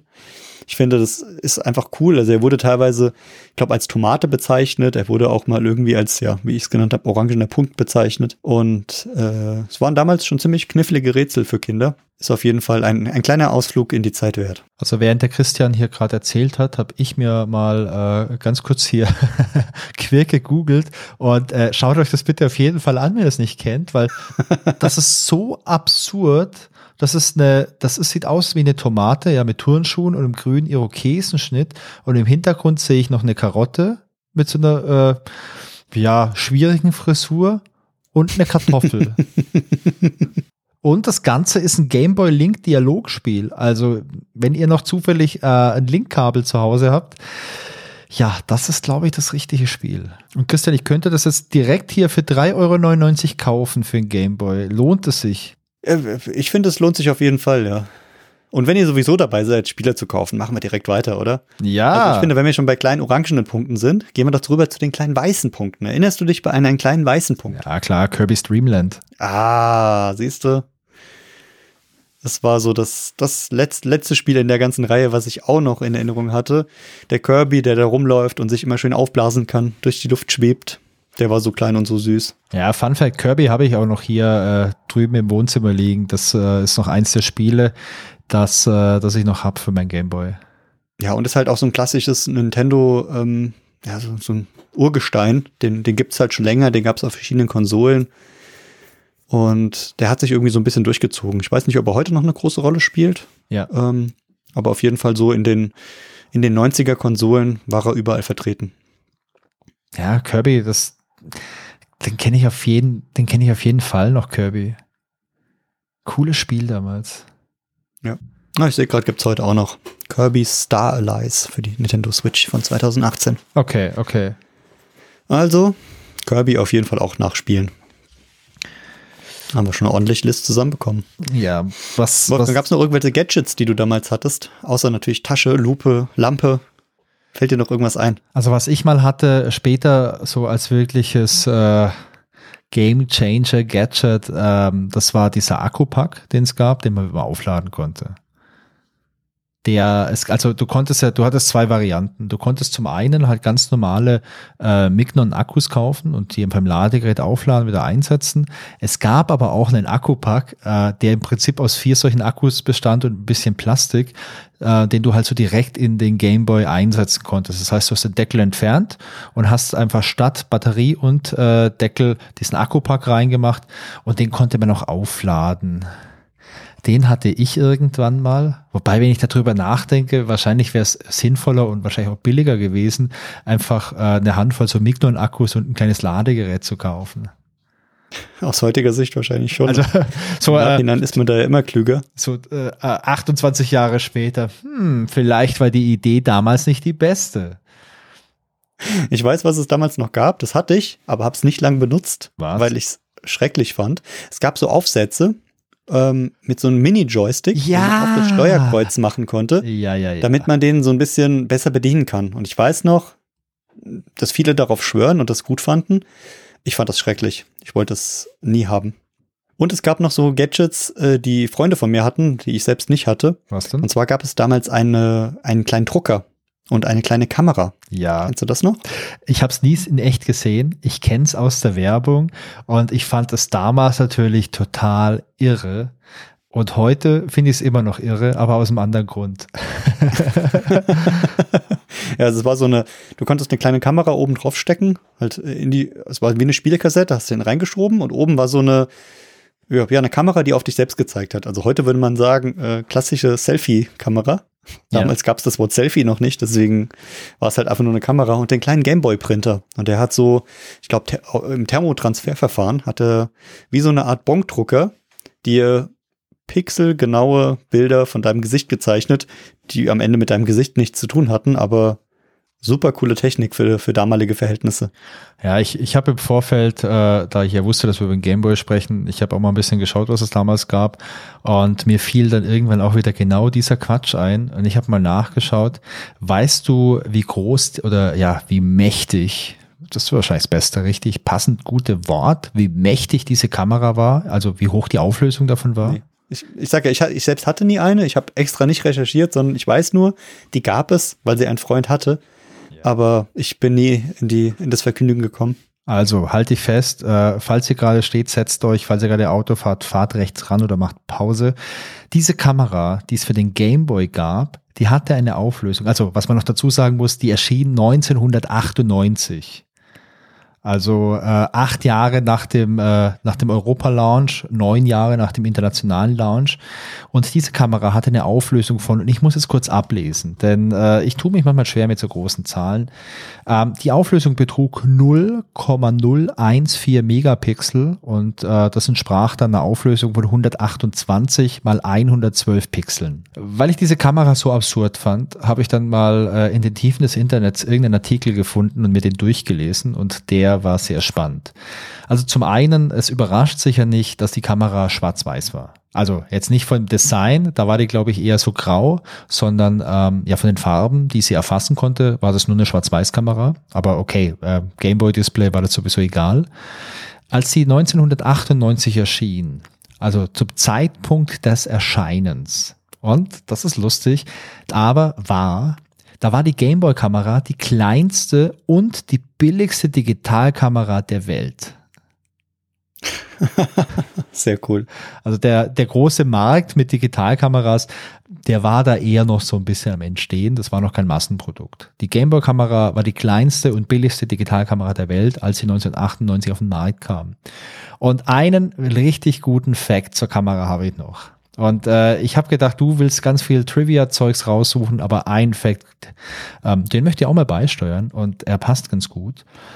Es gibt ein Album von äh, Neil Young, das ist ein amerikanischer Musiker. Ich glaube, der macht so Country-Musik, aber ja, ich glaube, klingt irgendwie Neil Young, Neil Young klingt nach Country, finde ich. Auf jeden Fall hat der ein Album und das Album heißt Silver and Gold und auf diesem äh, Cover vom Album, da ist ein Foto drauf und dieses Foto hat seine Tochter Amber mit der Gameboy-Kamera aufgenommen. Also wenn ihr mal äh, googelt oder bei eurem Spotify oder so mal schaut nach der Platte Silver and Gold von Neil Young, da seht ihr ein relativ grobkörniges Foto und da wurde nicht mit Filtern so gearbeitet, sondern das ist ein Bild von der Gameboy-Kamera und ich vermute, dass das das einzigste Musikalbum der Welt ist, dessen Artwork eben mit der Gameboy-Kamera äh, fotografiert wurde. Cool. Ja, um das zu vervollständigen, also Neil Young wird als der Godfather of Crunch gewertet. Crunch ist ein Genre der Rockmusik. Ah, okay, fuck. Äh, warte mal, oh fuck, schneide ich mal kurz raus. Ah, okay. Äh, wie Nirvana zum Beispiel. Dann habe ich den mit jemandem verwechselt. Aber trotzdem, schaut euch das Cover an. Das ist viel interessanter wie die Musikrichtung. Auf jeden Fall. Aber damit wir hier das auch noch alles klargestellt haben.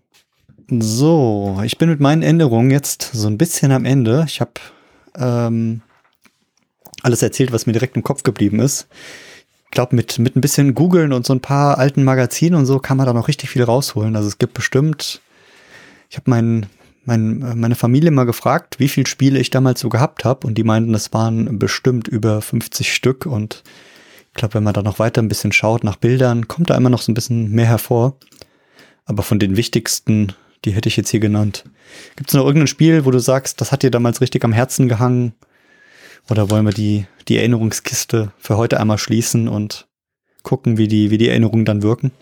Es gab viele Spiele, also ich kann mich erinnern an das Simpsons-Spiel. Das war halt cool, weil es einfach die Simpsons waren. Das, das kam oh ja, die Simpsons, stimmt. Mitte der oder 90er Bart Simpsons durch die, durch die Straßen läuft, oder? Ja, ich glaube, man konnte auch Skateboard fahren mit Bart Simpson.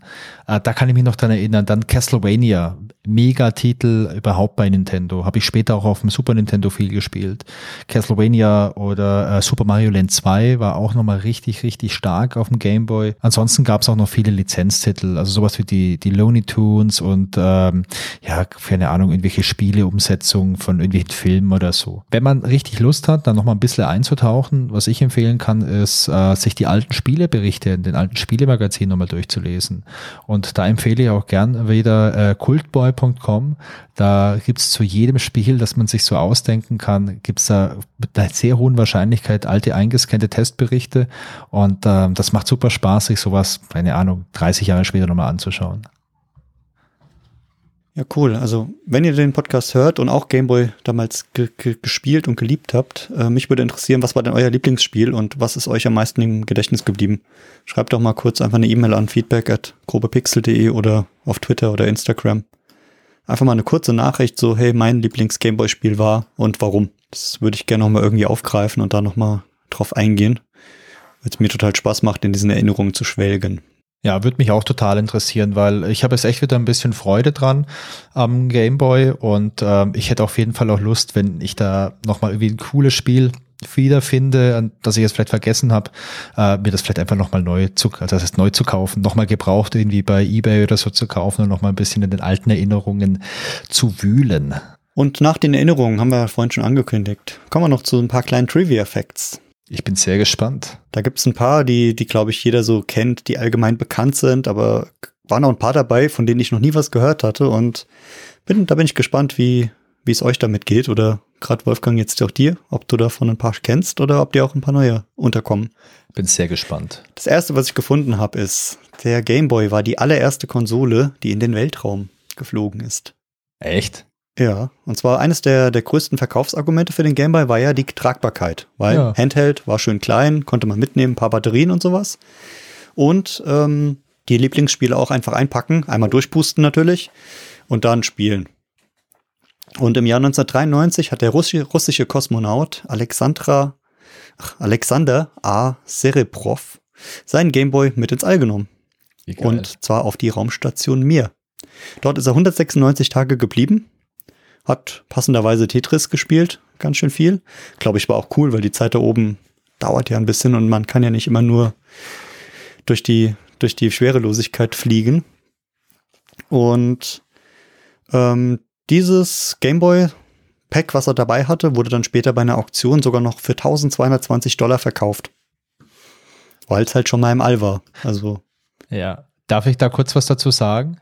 na klar, gerne. Zwei Dinge. A, alle Dinge, die im All sind oder mal im All waren, äh, sind wertvoll. Die Apollo-Astronauten, die haben ja damals äh, ja, Briefe mit ins All genommen und die wieder zurückgebracht, die äh, dann teuer verkauft werden konnten, um, weil, weil Sammler viel Geld bezahlen. Und ich besitze ein Stück Fallschirm von einer russischen Kapsel, der schon mal im All war.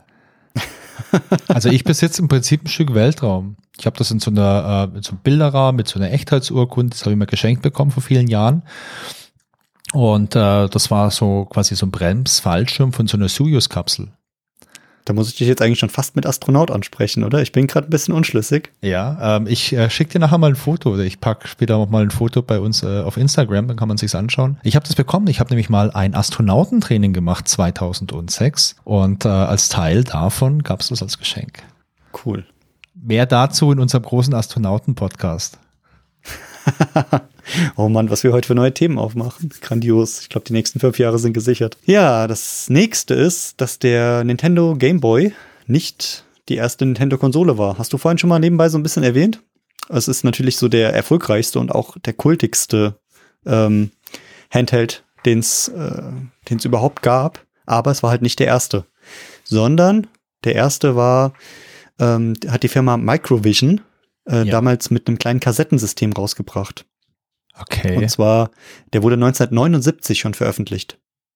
Also 79 es ist schon. Nochmal 79, ein paar Krass. Jahre vorm Game Boy.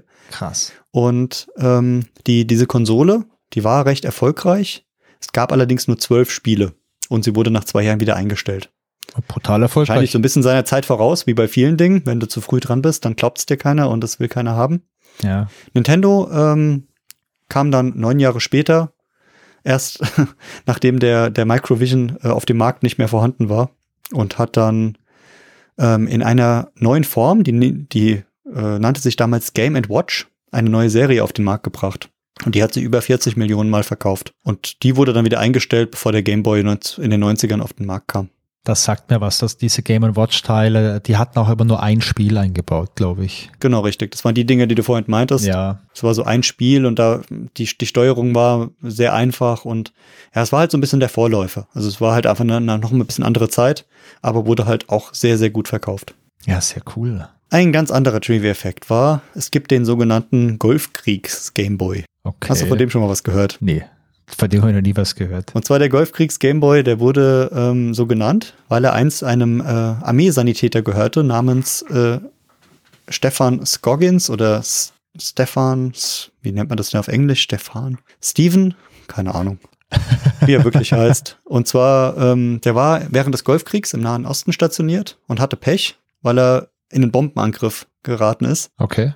Und er hat den glücklicherweise überlebt aber sein Gameboy, der hatte nicht so viel Glück. Der sah nämlich aus wie komplett verbrannt. Also der hatte überall Brandspuren, der war knallschwarz und die Hauptplatine war sogar sichtbar. Das Plastikgehäuse war komplett geschmolzen und ähm, die Techniker von Nintendo hatten wenig Hoffnung, das Gerät zu retten. Aber sie haben es einfach mal probiert und haben gedacht, wir probieren es aus, haben Tetris reingesteckt und alle Überraschung nach, das Ding hat immer noch funktioniert. Mega. Und ähm, als Beweis, dass es immer noch funktioniert, wurde das Gerät sozusagen aufgrund dieser Haltbarkeit im, ähm, im Nintendo World Store in New York ausgestellt. Okay, das ist. Das da kannst du dir das Gerät immer noch angucken. Also es, ich habe ein Foto davon gesehen. Ich, äh, schicken wir auch mal in unseren Instagram-Account rein. Ist komplett schwarz verkohlt. Sieht so aus, als wenn das gar nicht mehr funktionieren kann. Aber ließ sich noch spielen. Das ist, das ist richtig, richtig cool.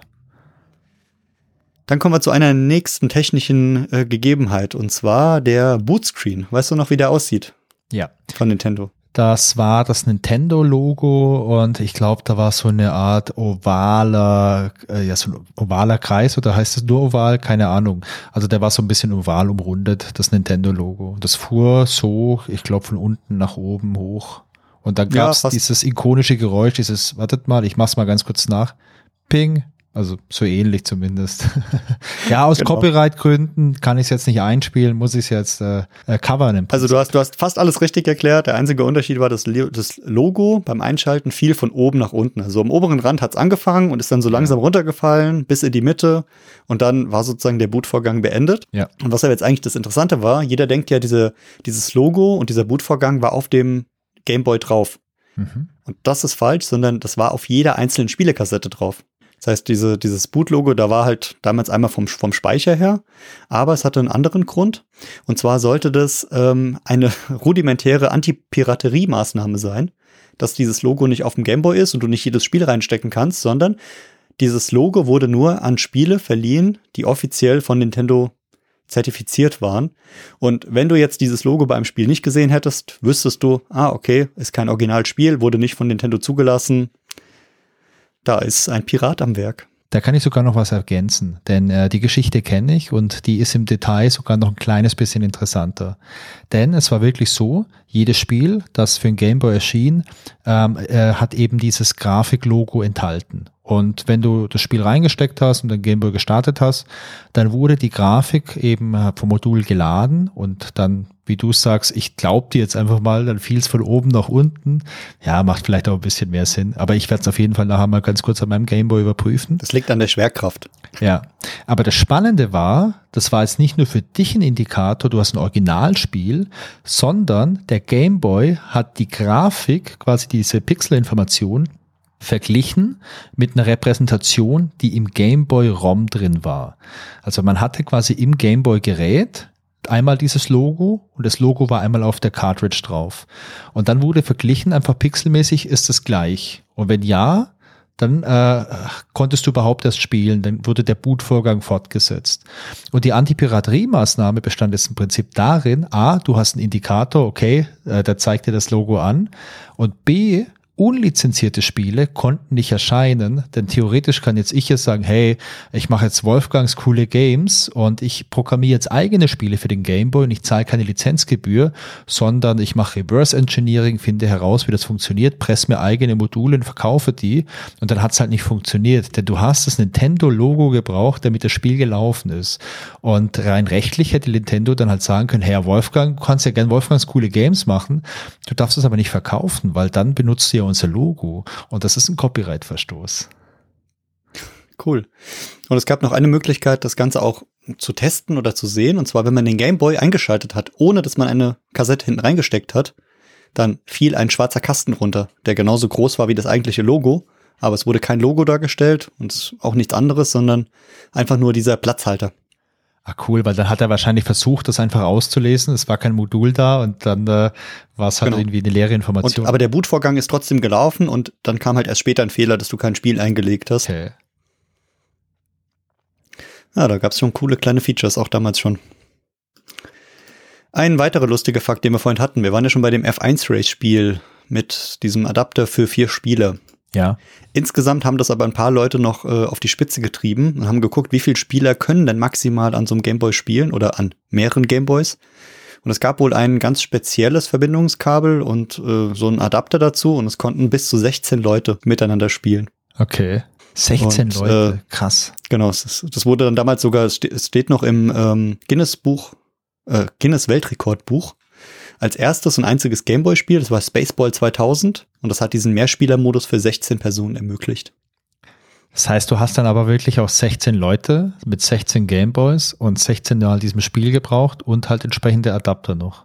Genau, richtig, ja. Krass.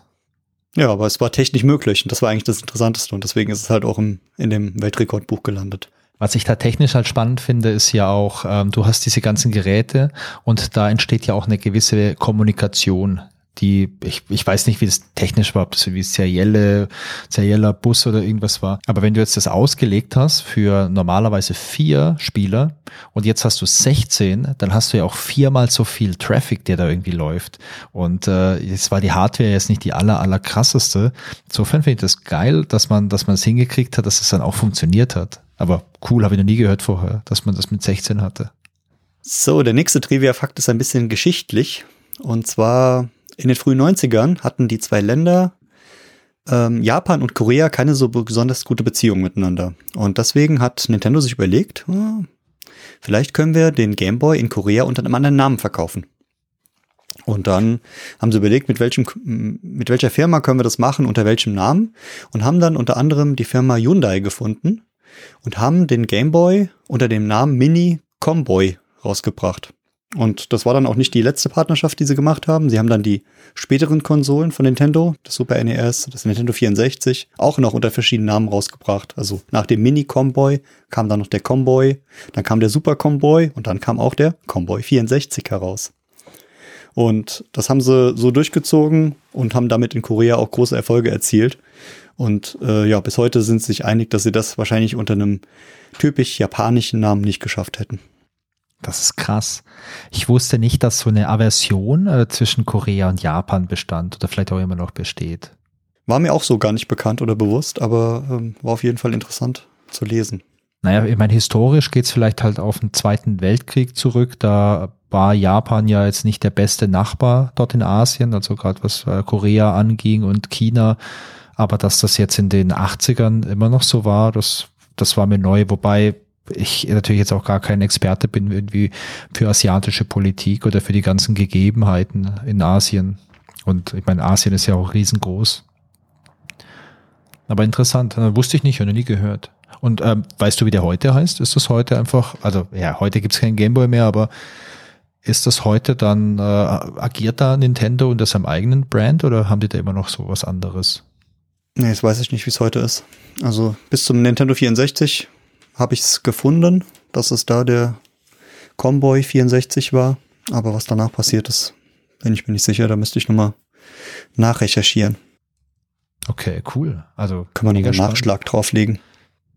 Ja, Nachschlag ist nicht nur in der Kantine was Gutes. Nein, auf keinen Fall. So, dann starten wir auf die, die Endspurt zu den letzten 200 Trivia-Facts, die wir zu Nintendo natürlich haben. Oder zum Game Boy. Ja.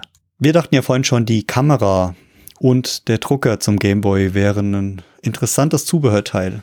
Aber das wirklich komischste oder seltsamste Zubehörteil, ich würde es schon fast sogar als bizarr bezeichnen, war das Game Boy Pocket Sonar-Gerät. Was fällt dir bei Sonar als erstes ein? Bip, bip, bip. Genau so war es auch. Und zwar war das entwickelt für Angler. Okay. Also der Gameboy, der ist natürlich klar, du nimmst den nicht nur zum Spielen, du nimmst den auch zum Angeln, weil der ist halt alles für alles nötig. Es gab auch ein Angelspiel auf dem Gameboy. Okay, aber das, also ich glaube, das hier ist mir hiermit nicht gemeint. Und zwar war das Pocket Sonar ein Gerät, was du hinten in den Steckplatz reingesteckt hast, hast das andere Ende ins Wasser fallen lassen und dann konntest du darüber die Sonarwellen aufnehmen, um Fische in der Umgebung zu aufzuspüren und damit deinen Fang zu verbessern. Aber das hat doch nicht funktioniert, oder? Das kann ich dir nicht sagen. Ich habe es nie ausprobiert. Also erstens habe ich in meinem Leben noch nie geangelt, was ich gerne mal irgendwann tun würde. Obwohl ich gar nicht angeln will, sondern ich will einfach nur auf so einem coolen Stuhl an irgendeinem See sitzen und so tun, als wenn ich angel, weil es einfach so cool ist, da zu sitzen und sonst nichts zu tun. Du kannst dich auch einfach so in den See hinsetzen, nimmst ein paar äh, alkoholische Getränke mit und äh, ja, lässt es dir gut gehen. Ja, aber du ken- kennst doch dieses, dieses Angler-Feeling. Also ich will gar keine Fische fangen, aber ich will da sitzen und, weißt du, diese Anglerkluft anhaben, weißt du, diese gelben Gummistiefel, diese grüne Hose, diesen Hut. Irgendwie ist da so, irgendwas steckt da drin in dieser Vorstellung. Ja, vielleicht einfach mal ausprobieren. Ich meine, du kannst ja auch, wenn du sagst, hey, Tiere und so, ist das nicht so geil, diese, diese ganzen Fische mit dem Haken, das, das ist, ich weiß nicht, ich bin kein Fisch, aber wahrscheinlich ist es nicht so super angenehm. Ähm, kannst ja einfach Angel auswerfen und machst dann halt statt einem Haken halt einfach nur ein kleines Gewicht dran, dass die Schnur gespannt ist. So, der nächste Trivia-Effekt, den hatten wir vorhin schon mal kurz angesprochen und da muss ich mich gleich korrigieren. Und zwar das Mono-Stereo-Thema. Okay. Und zwar, generell haben wir ja gesagt, das ist ein Vierkanal-Stereo-Sound im, im Gameboy. Aber der Gameboy selbst hatte nur einen Speaker. Also wenn du sozusagen ganz normal gespielt hast, war es zwar Stereo, aber es kam dir vor wie Mono, weil es nur ein Lautsprecher war. Ja. Aber sobald du einen Kopfhörer reingesteckt hast, war es Stereo-Sound. Ah, okay, weil da hatten wir ja vorhin ganz kurz drüber gesprochen. Das heißt, du Mhm. hattest nur einen Speaker im Gerät drin und hattest dadurch Genau. Mono, aber mit dem Kopfhörer hattest du einen richtigen Stereo-Sound. Ah, okay. Genau, richtig, ja. Und deswegen wurde auch immer empfohlen, es eher mit ähm, Kopfhörern zu spielen, weil da natürlich der Sound viel besser ist. Ja. Cool. Zweiter Fakt ist, äh, in der Produktion des Gameboys wurde er damals auch Dot Matrix Game genannt. Das sagt Sagt dir das irgendwas, Dot Matrix? Also Dot Matrix ist ja, ist die Art des Displays, das ist ein Punkt-Matrix-Display. Genau, und der, der Gameboy, der, also bevor er den Namen Gameboy bekommen hat, wurde er Dot Matrix Game genannt. Und deswegen ist auf allen Spielen hinten immer noch so ein kleines Logo drauf, das heißt DMG. Ja, ist das auch in so einem Dot ovalen, Game. ist das auch in so einem ovalen Kreis drin? Ja, genau. Da, das, ja, doch, doch, doch, doch, doch. Ja, Das das kam sozusagen aus dieser alten Zeit. Das heißt, die Spiele wurden immer noch so genannt, aber der Gameboy, der wurde halt irgendwann nochmal umbenannt. Wart mal, aber DMG war auch die, die, äh, die Bezeichnung vom Gameboy selber. Also die Modellnummer. Ja, genau. Ach, cool. Also es war sozusagen der, der Produktionsname, der, der, der Name von Anfang an, wie er so, Ja, wie er hieß. das ist sehr cool. Wusste ich nicht. Das nächste ist, wie der Gameboy überhaupt entstanden ist oder wie ist über, überhaupt jemand auf die Idee gekommen, ähm, einen, einen Gameboy zu entwickeln. Und zwar die Idee für den Gameboy, die kommt aus dem Jahr 1979 von, ich hoffe, ich kann den Namen irgendwie aussprechen, Gunpei Yokoi. Vermutlich. Der ist der ursprüngliche Entwickler des Gameboys. Und der hat einen Mann in der U-Bahn beobachtet, der einfach nur gelangweilt da saß und mit seinem Taschenrechner spielte und wahllos Knöpfe auf diesen Taschenrechner drückte, um sich die Zeit zu vertreiben. Dann hat er sich gedacht, das ist doch blöd, wenn da jemand sitzt und auf einem Taschenrechner rumdrückt. Vielleicht gibt es da eine bessere Idee, um ihm die Zeit zu vertreiben. Und da kam ihm die Idee, diese Spielekonsole zu entwickeln. Deswegen ist sozusagen der, der, der Fakt ist, Gameboy ist in der U-Bahn entstanden. Aber er hätte dem armen Kerl natürlich auch erstmal Hilfe anbieten können. Denn wer äh, in der U-Bahn sitzt und wahllos Knöpfe auf dem Taschenrechner drückt und nicht versucht, Esel zu schreiben oder Liebe, ich weiß nicht, ob das im Japanischen überhaupt möglich ist, wahrscheinlich nicht, der, äh, der hat dann, glaube ich, doch eher so ein bisschen Bedarf nach, nach anderer Art von Unterstützung, oder? Ja. Echt cool. Habe ich noch nie gehört, die Geschichte, aber gefällt mir. Ein kleiner lustiger, so ein bisschen politischer Effekt ist, ähm, der Apple-Mitbegründer Steve Wozniak oder mhm. The Wars. Ja, cool. Der hat ähm, George W. Bush damals, als er im Amt war, und Michael Gorbatschow, dem russischen Staatschef, Gameboys geschenkt. Warum?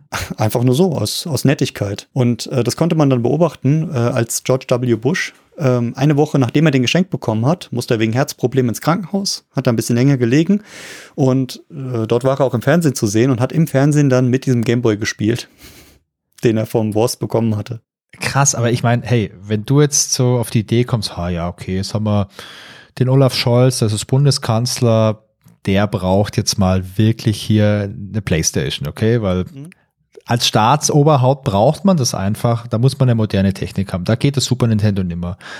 Wie schaffst du es denn, äh, dem sowas zu schenken? Also wie kommt man denn da ran? Und zwar alle, wie kommt man denn ran an zwei solche Staatsoberhäupter?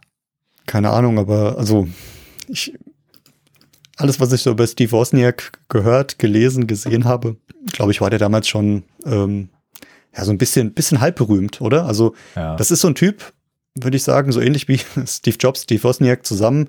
Mit denen würde man gerne mal einen Kaffee trinken, sich mit denen unterhalten. Ich glaube, der hatte damals einfach, als, er war ja damals schon der Apple-Mitbegründer und hatte da einfach schon so ein paar ähm, Kontakte. Ja, Steve Wozniak war die letzte Person, die alleine einen kompletten Computer gebaut hat. Also es war der, das müsste Apple II gewesen sein, glaube ich, ähm, den der Wozniak noch selber zusammengelötet hat. Aber die ganzen Details darüber, die erfahrt ihr in unserem großen Steve, Steve Wozniak Podcast oder Podcast. in unserem großen Ost-West-Politik-Special, das auch demnächst irgendwann mal kommt. Bei Ost-West. Also bleiben wir noch kurz in den USA. West. Und zwar die erste Lieferung von Gameboys. Es war eine Million Stück. Ja. Und die war innerhalb von wenigen Wochen in den USA komplett ausverkauft. Krass. Also das Ding ist einfach gerannt, auch damals schon. Und ähm, ja, damals auch in den USA wurde er mit Tetris verkauft. Aber es gab auch noch ein paar andere Titels, die es zum Launch schon gab. Und zwar insgesamt nur sechs Stück. Das war Super Mario Land. Das war Alleyway, was ich gar nicht kannte. Das war ein Spiel Baseball. Dann Yakuman, Tennis und Tetris. Ich kann. Dieses Spiel Yakuman ja. sagte mir gar nichts. Und es wurde auch nur in Japan veröffentlicht. Deswegen können wir es hier gar nicht kennen. Und äh, Tennis ähm, ist nur in Nordamerika erschienen als Launch-Titel. Gab es aber später auch noch in den weiteren Regionen. Das ist ja auch das, was ich vorhin genannt hat, was mir noch in Erinnerung geblieben ist. Und ähm, Tetris war im Vergleich zu Europa und Amerika kein Launch-Titel in Japan. Dort wurde es erst später veröffentlicht. Ich glaube, sonst hätte es noch viel, viel mehr Zahlen erreicht. Ja. Ja, cool. Also diese, diese Launch-Titel haben sich sozusagen Wichtiges hieran einfach von den Ländern unterschieden, von den verschiedenen Zeitpunkten, wie aber auch von den, von den Regionen. Ja, ich stelle mir das interessant vor, wenn du die Entscheidung hast, was ist denn jetzt der Launch-Titel und du hast vielleicht einfach so ein bisschen unterschiedliche Märkte. Also ich weiß nicht, wie es heute, wie es heute ist, ob man da noch so differenziert, aber ich kann mir das schon vorstellen, du hast vielleicht diesen japanischen Markt, der, der groß und wichtig ist, Heimatmarkt, dann hast du den nordamerikanischen Markt, da sind vielleicht so Spiele wie Baseball halt super wichtig. Keine Ahnung, juckt in Europa irgendjemand sich, äh, juckt das jemand, ob es ein Baseballspiel gibt oder ein American Football Spiel? Wahrscheinlich wenig. Also es gibt zwar hier sicher auch Fans äh, für die Sportarten, aber wir spielen halt wahrscheinlich lieber Fußball. Das stimmt, ja. Ja, interessant. So, und der vorletzte Trivia-Effekt, bevor wir zu meinem absoluten Highlight kommen. Farben, Farben, Farben. Wir haben ja vorhin schon gesagt, vier Grautöne gab's. Und viele bezeichnen diese, diesen Gameboy als monochrom. Also hätte ich jetzt spontan auch gesagt, so aus dem Sprachgebrauch heraus. Aber das ist nicht ganz richtig, weil es werden Grüntöne erzeugt. Also die Farbpalette ist eigentlich nur zwei Bit. Und zwar vier Grautöne, von einem hellen bis zu einem sehr dunklen Olivgrün. Ja. Also auch wenn du das einschaltest, das Display kommt dir ja nicht komplett grau vor, sondern du siehst halt immer so einen Grünschimmer. Ja, ist grün. Genau. Deswegen ist eigentlich, man denkt bei Monochrom oder bei Grau halt immer komplett an Grau, aber es geht halt von diesem Grau in dieses Grün über. Und äh, ja, böse Zungen würden behaupten, der ist gar nicht schwarz-weiß, der ist grün, schwarz-weiß. Mm, ja, ähm, wenn ich da in meiner äh, Erinnerungskiste krame, also ich hatte äh, meinen ersten PC, der hatte einen bernsteinfarbenen Monitor. Also der hatte es, es gab ja diese grünen Monitore, die, die sehr beliebt waren, so in den 80ern. Und ich hatte einen, der war so bernsteinfarben. Das war für die Augen ganz angenehm. Aber bei Monochrom, also ich, ich habe ja nie Latein gelernt, Aber ich würde mir das so übersetzen, Mono wie eins, wie monothematisch mhm. oder so. Und Chrom kommt doch wahrscheinlich von Chroma bedeutet Farbe, oder? Dann bedeutet doch Monochrom eine Farbe. Und dann ist es ja vielleicht egal, ob das jetzt grün ist oder Bernstein oder schwarz oder so. Ja, ich hatte genauso viel Latein wie du in der Schule. Ja. Deswegen, äh, ich sag einfach mal absolut richtig. Ich habe keine Ahnung. Wird bestimmt so sein. Ja, also bin ich mir ganz sicher. Ich habe mir das gerade eben hergeleitet. Ja. Hast gehört, so, ja auch, wenn, äh, wenn noch jemand braucht hier für, für Wer mit Millionär. Ich kann perfekt gut herleiten. Äh, ja, ruf mir einfach an. Ja, also du könntest auch Lehrer werden. Ähm, immer komplett kompetent wirken bei vollkommener Ahnungslosigkeit. Das heißt eine Ahnungslosigkeit. Ich habe mir das gerade aufgrund meines gigantischen Hintergrundwissens äh, einfach erschlossen. Deduktion heißt das, weißt du? Ja, das, so gewinnt man Pubquiz. Das haben wir ja schon öfter mal hier ja. gehabt. So, mein letzter Trivia-Fact und mein wirklich liebster, der hat den Titel Hoffnungslos. Und zwar während der Entwicklung war die interne Rezension von bei Nintendo zum Game Boy so schlecht, dass die äh, Mitarbeiter einen abfälligen Spitznamen hatten. Und zwar, die haben ihn genannt äh, Dane Game oder Dame Game. Ich weiß nicht genau, wie man es wie man's ausspricht. Und das Wort Dame oder Dame ist im Japanischen, heißt hoffnungslos oder lahm. Okay. Das heißt, die ganzen wirklichen Mitarbeiter haben selbst nicht an das Projekt geglaubt und dachten bestimmt, das wird nix, das wird schlecht und wurden dann später eines Besseren belehrt. Okay, geil. Ja, und was darf am Ende so eines Trivias überhaupt nicht fehlen? Ja, lass mich mal überlegen, was. Äh, was, was haben wir denn sonst bei den anderen Podcast-Folgen immer noch gehabt, ganz am Ende? Komm. Ja, natürlich, ähm, was dir ja immer extrem viel Spaß macht, sind so zwei Sachen. So das eine, uh, how long to beat, also was ist so die Durchschnittszeit für ein Spiel? Und da habe ich mal was rausgesucht übrigens. Und zwar, oh. äh, wir hatten uns ja unterhalten über Zelda, über Link's Awakening. Und ähm, laut äh, How Long to Beat ist die Average Time für die Main Story 14 Stunden und 34. Also so roundabout 15 Stunden.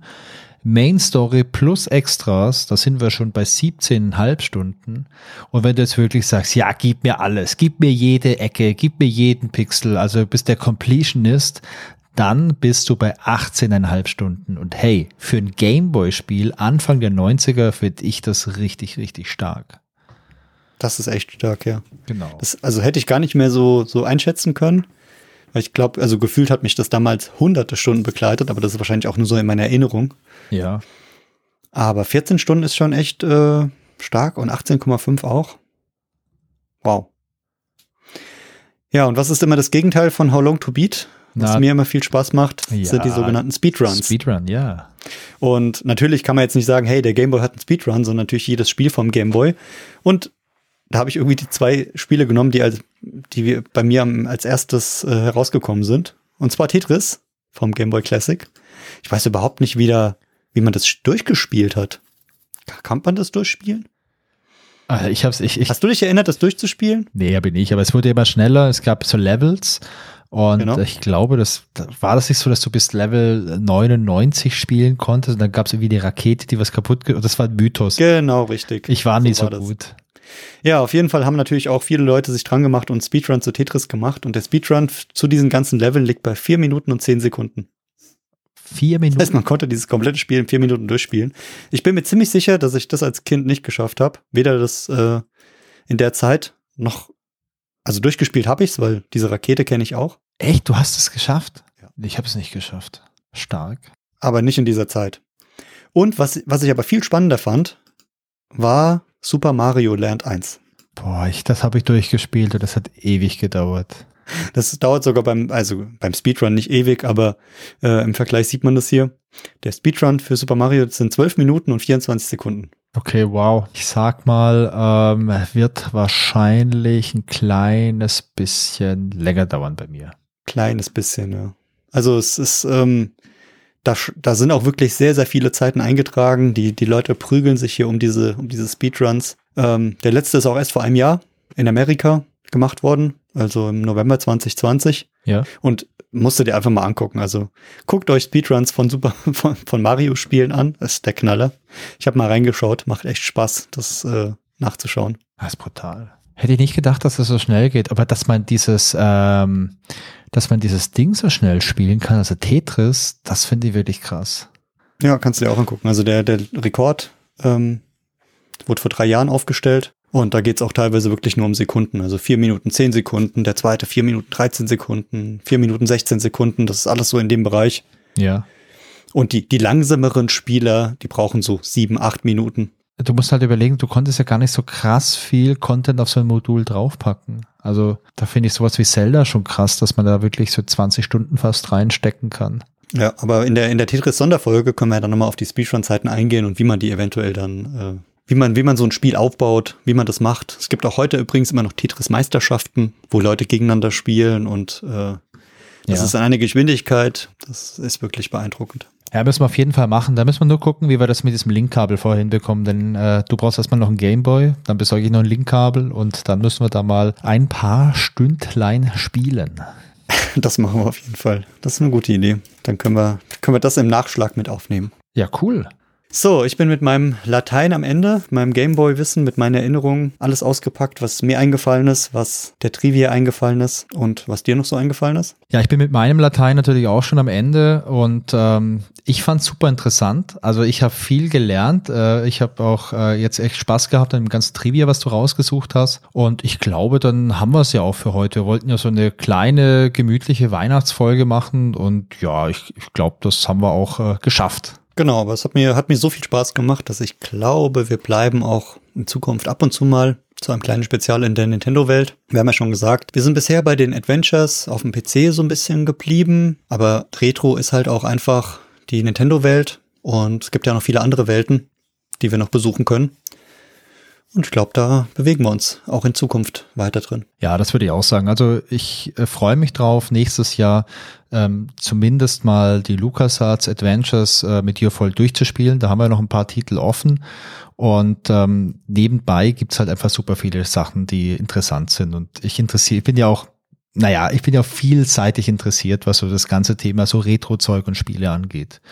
Was mich interessieren würde, wäre, ähm, wie gefällt denn euch sowas? Habt ihr Lust, auch mal was anderes zu hören? Habt ihr auch mal Lust, äh, jetzt zum Beispiel ähm, ja so ein Thema hier mal euch anzuhören, wenn wir über unsere alten Erinnerungen quatschen aus den guten alten 90ern? Schreibt uns das doch gern. Ihr erreicht uns per E-Mail unter feedback at grobepixel.de oder natürlich auch auf Instagram unter dem Account at grobepixel und last but not least natürlich auch auf Twitter unter at grobepixel. Wir freuen uns ganz arg über Kommentare und über die Info, welches Gameboy-Spiel euch denn am besten gefallen hat.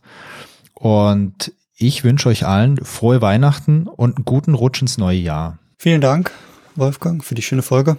In diesem Sinne wünsche ich euch auch noch schöne Weihnachtsfeiertage, einen guten Rutsch und hoffentlich, dass wir uns im neuen Jahr wieder bei neuen Folgen hören und wir viel von euch hören, damit ihr viel von uns hört. Ganz genau. Und die nächste Folge, die gibt's am zweiten Freitag im Januar. Da unterhalten wir uns mal ein bisschen über The Dick. Das haben wir nämlich mittlerweile durchgespielt. Da haben wir auch viel Spaß dran gehabt. Und ich bin ja super, super interessiert daran, was für Trivia Facts der Christian da wieder ausbuddelt. Ich glaube, es werden welche sein und ich lasse mich da voll und ganz von dir überraschen, Christian. Da bin ich auch gespannt. Perfekt. Macht's gut. Also, macht's gut. Ciao. Ciao.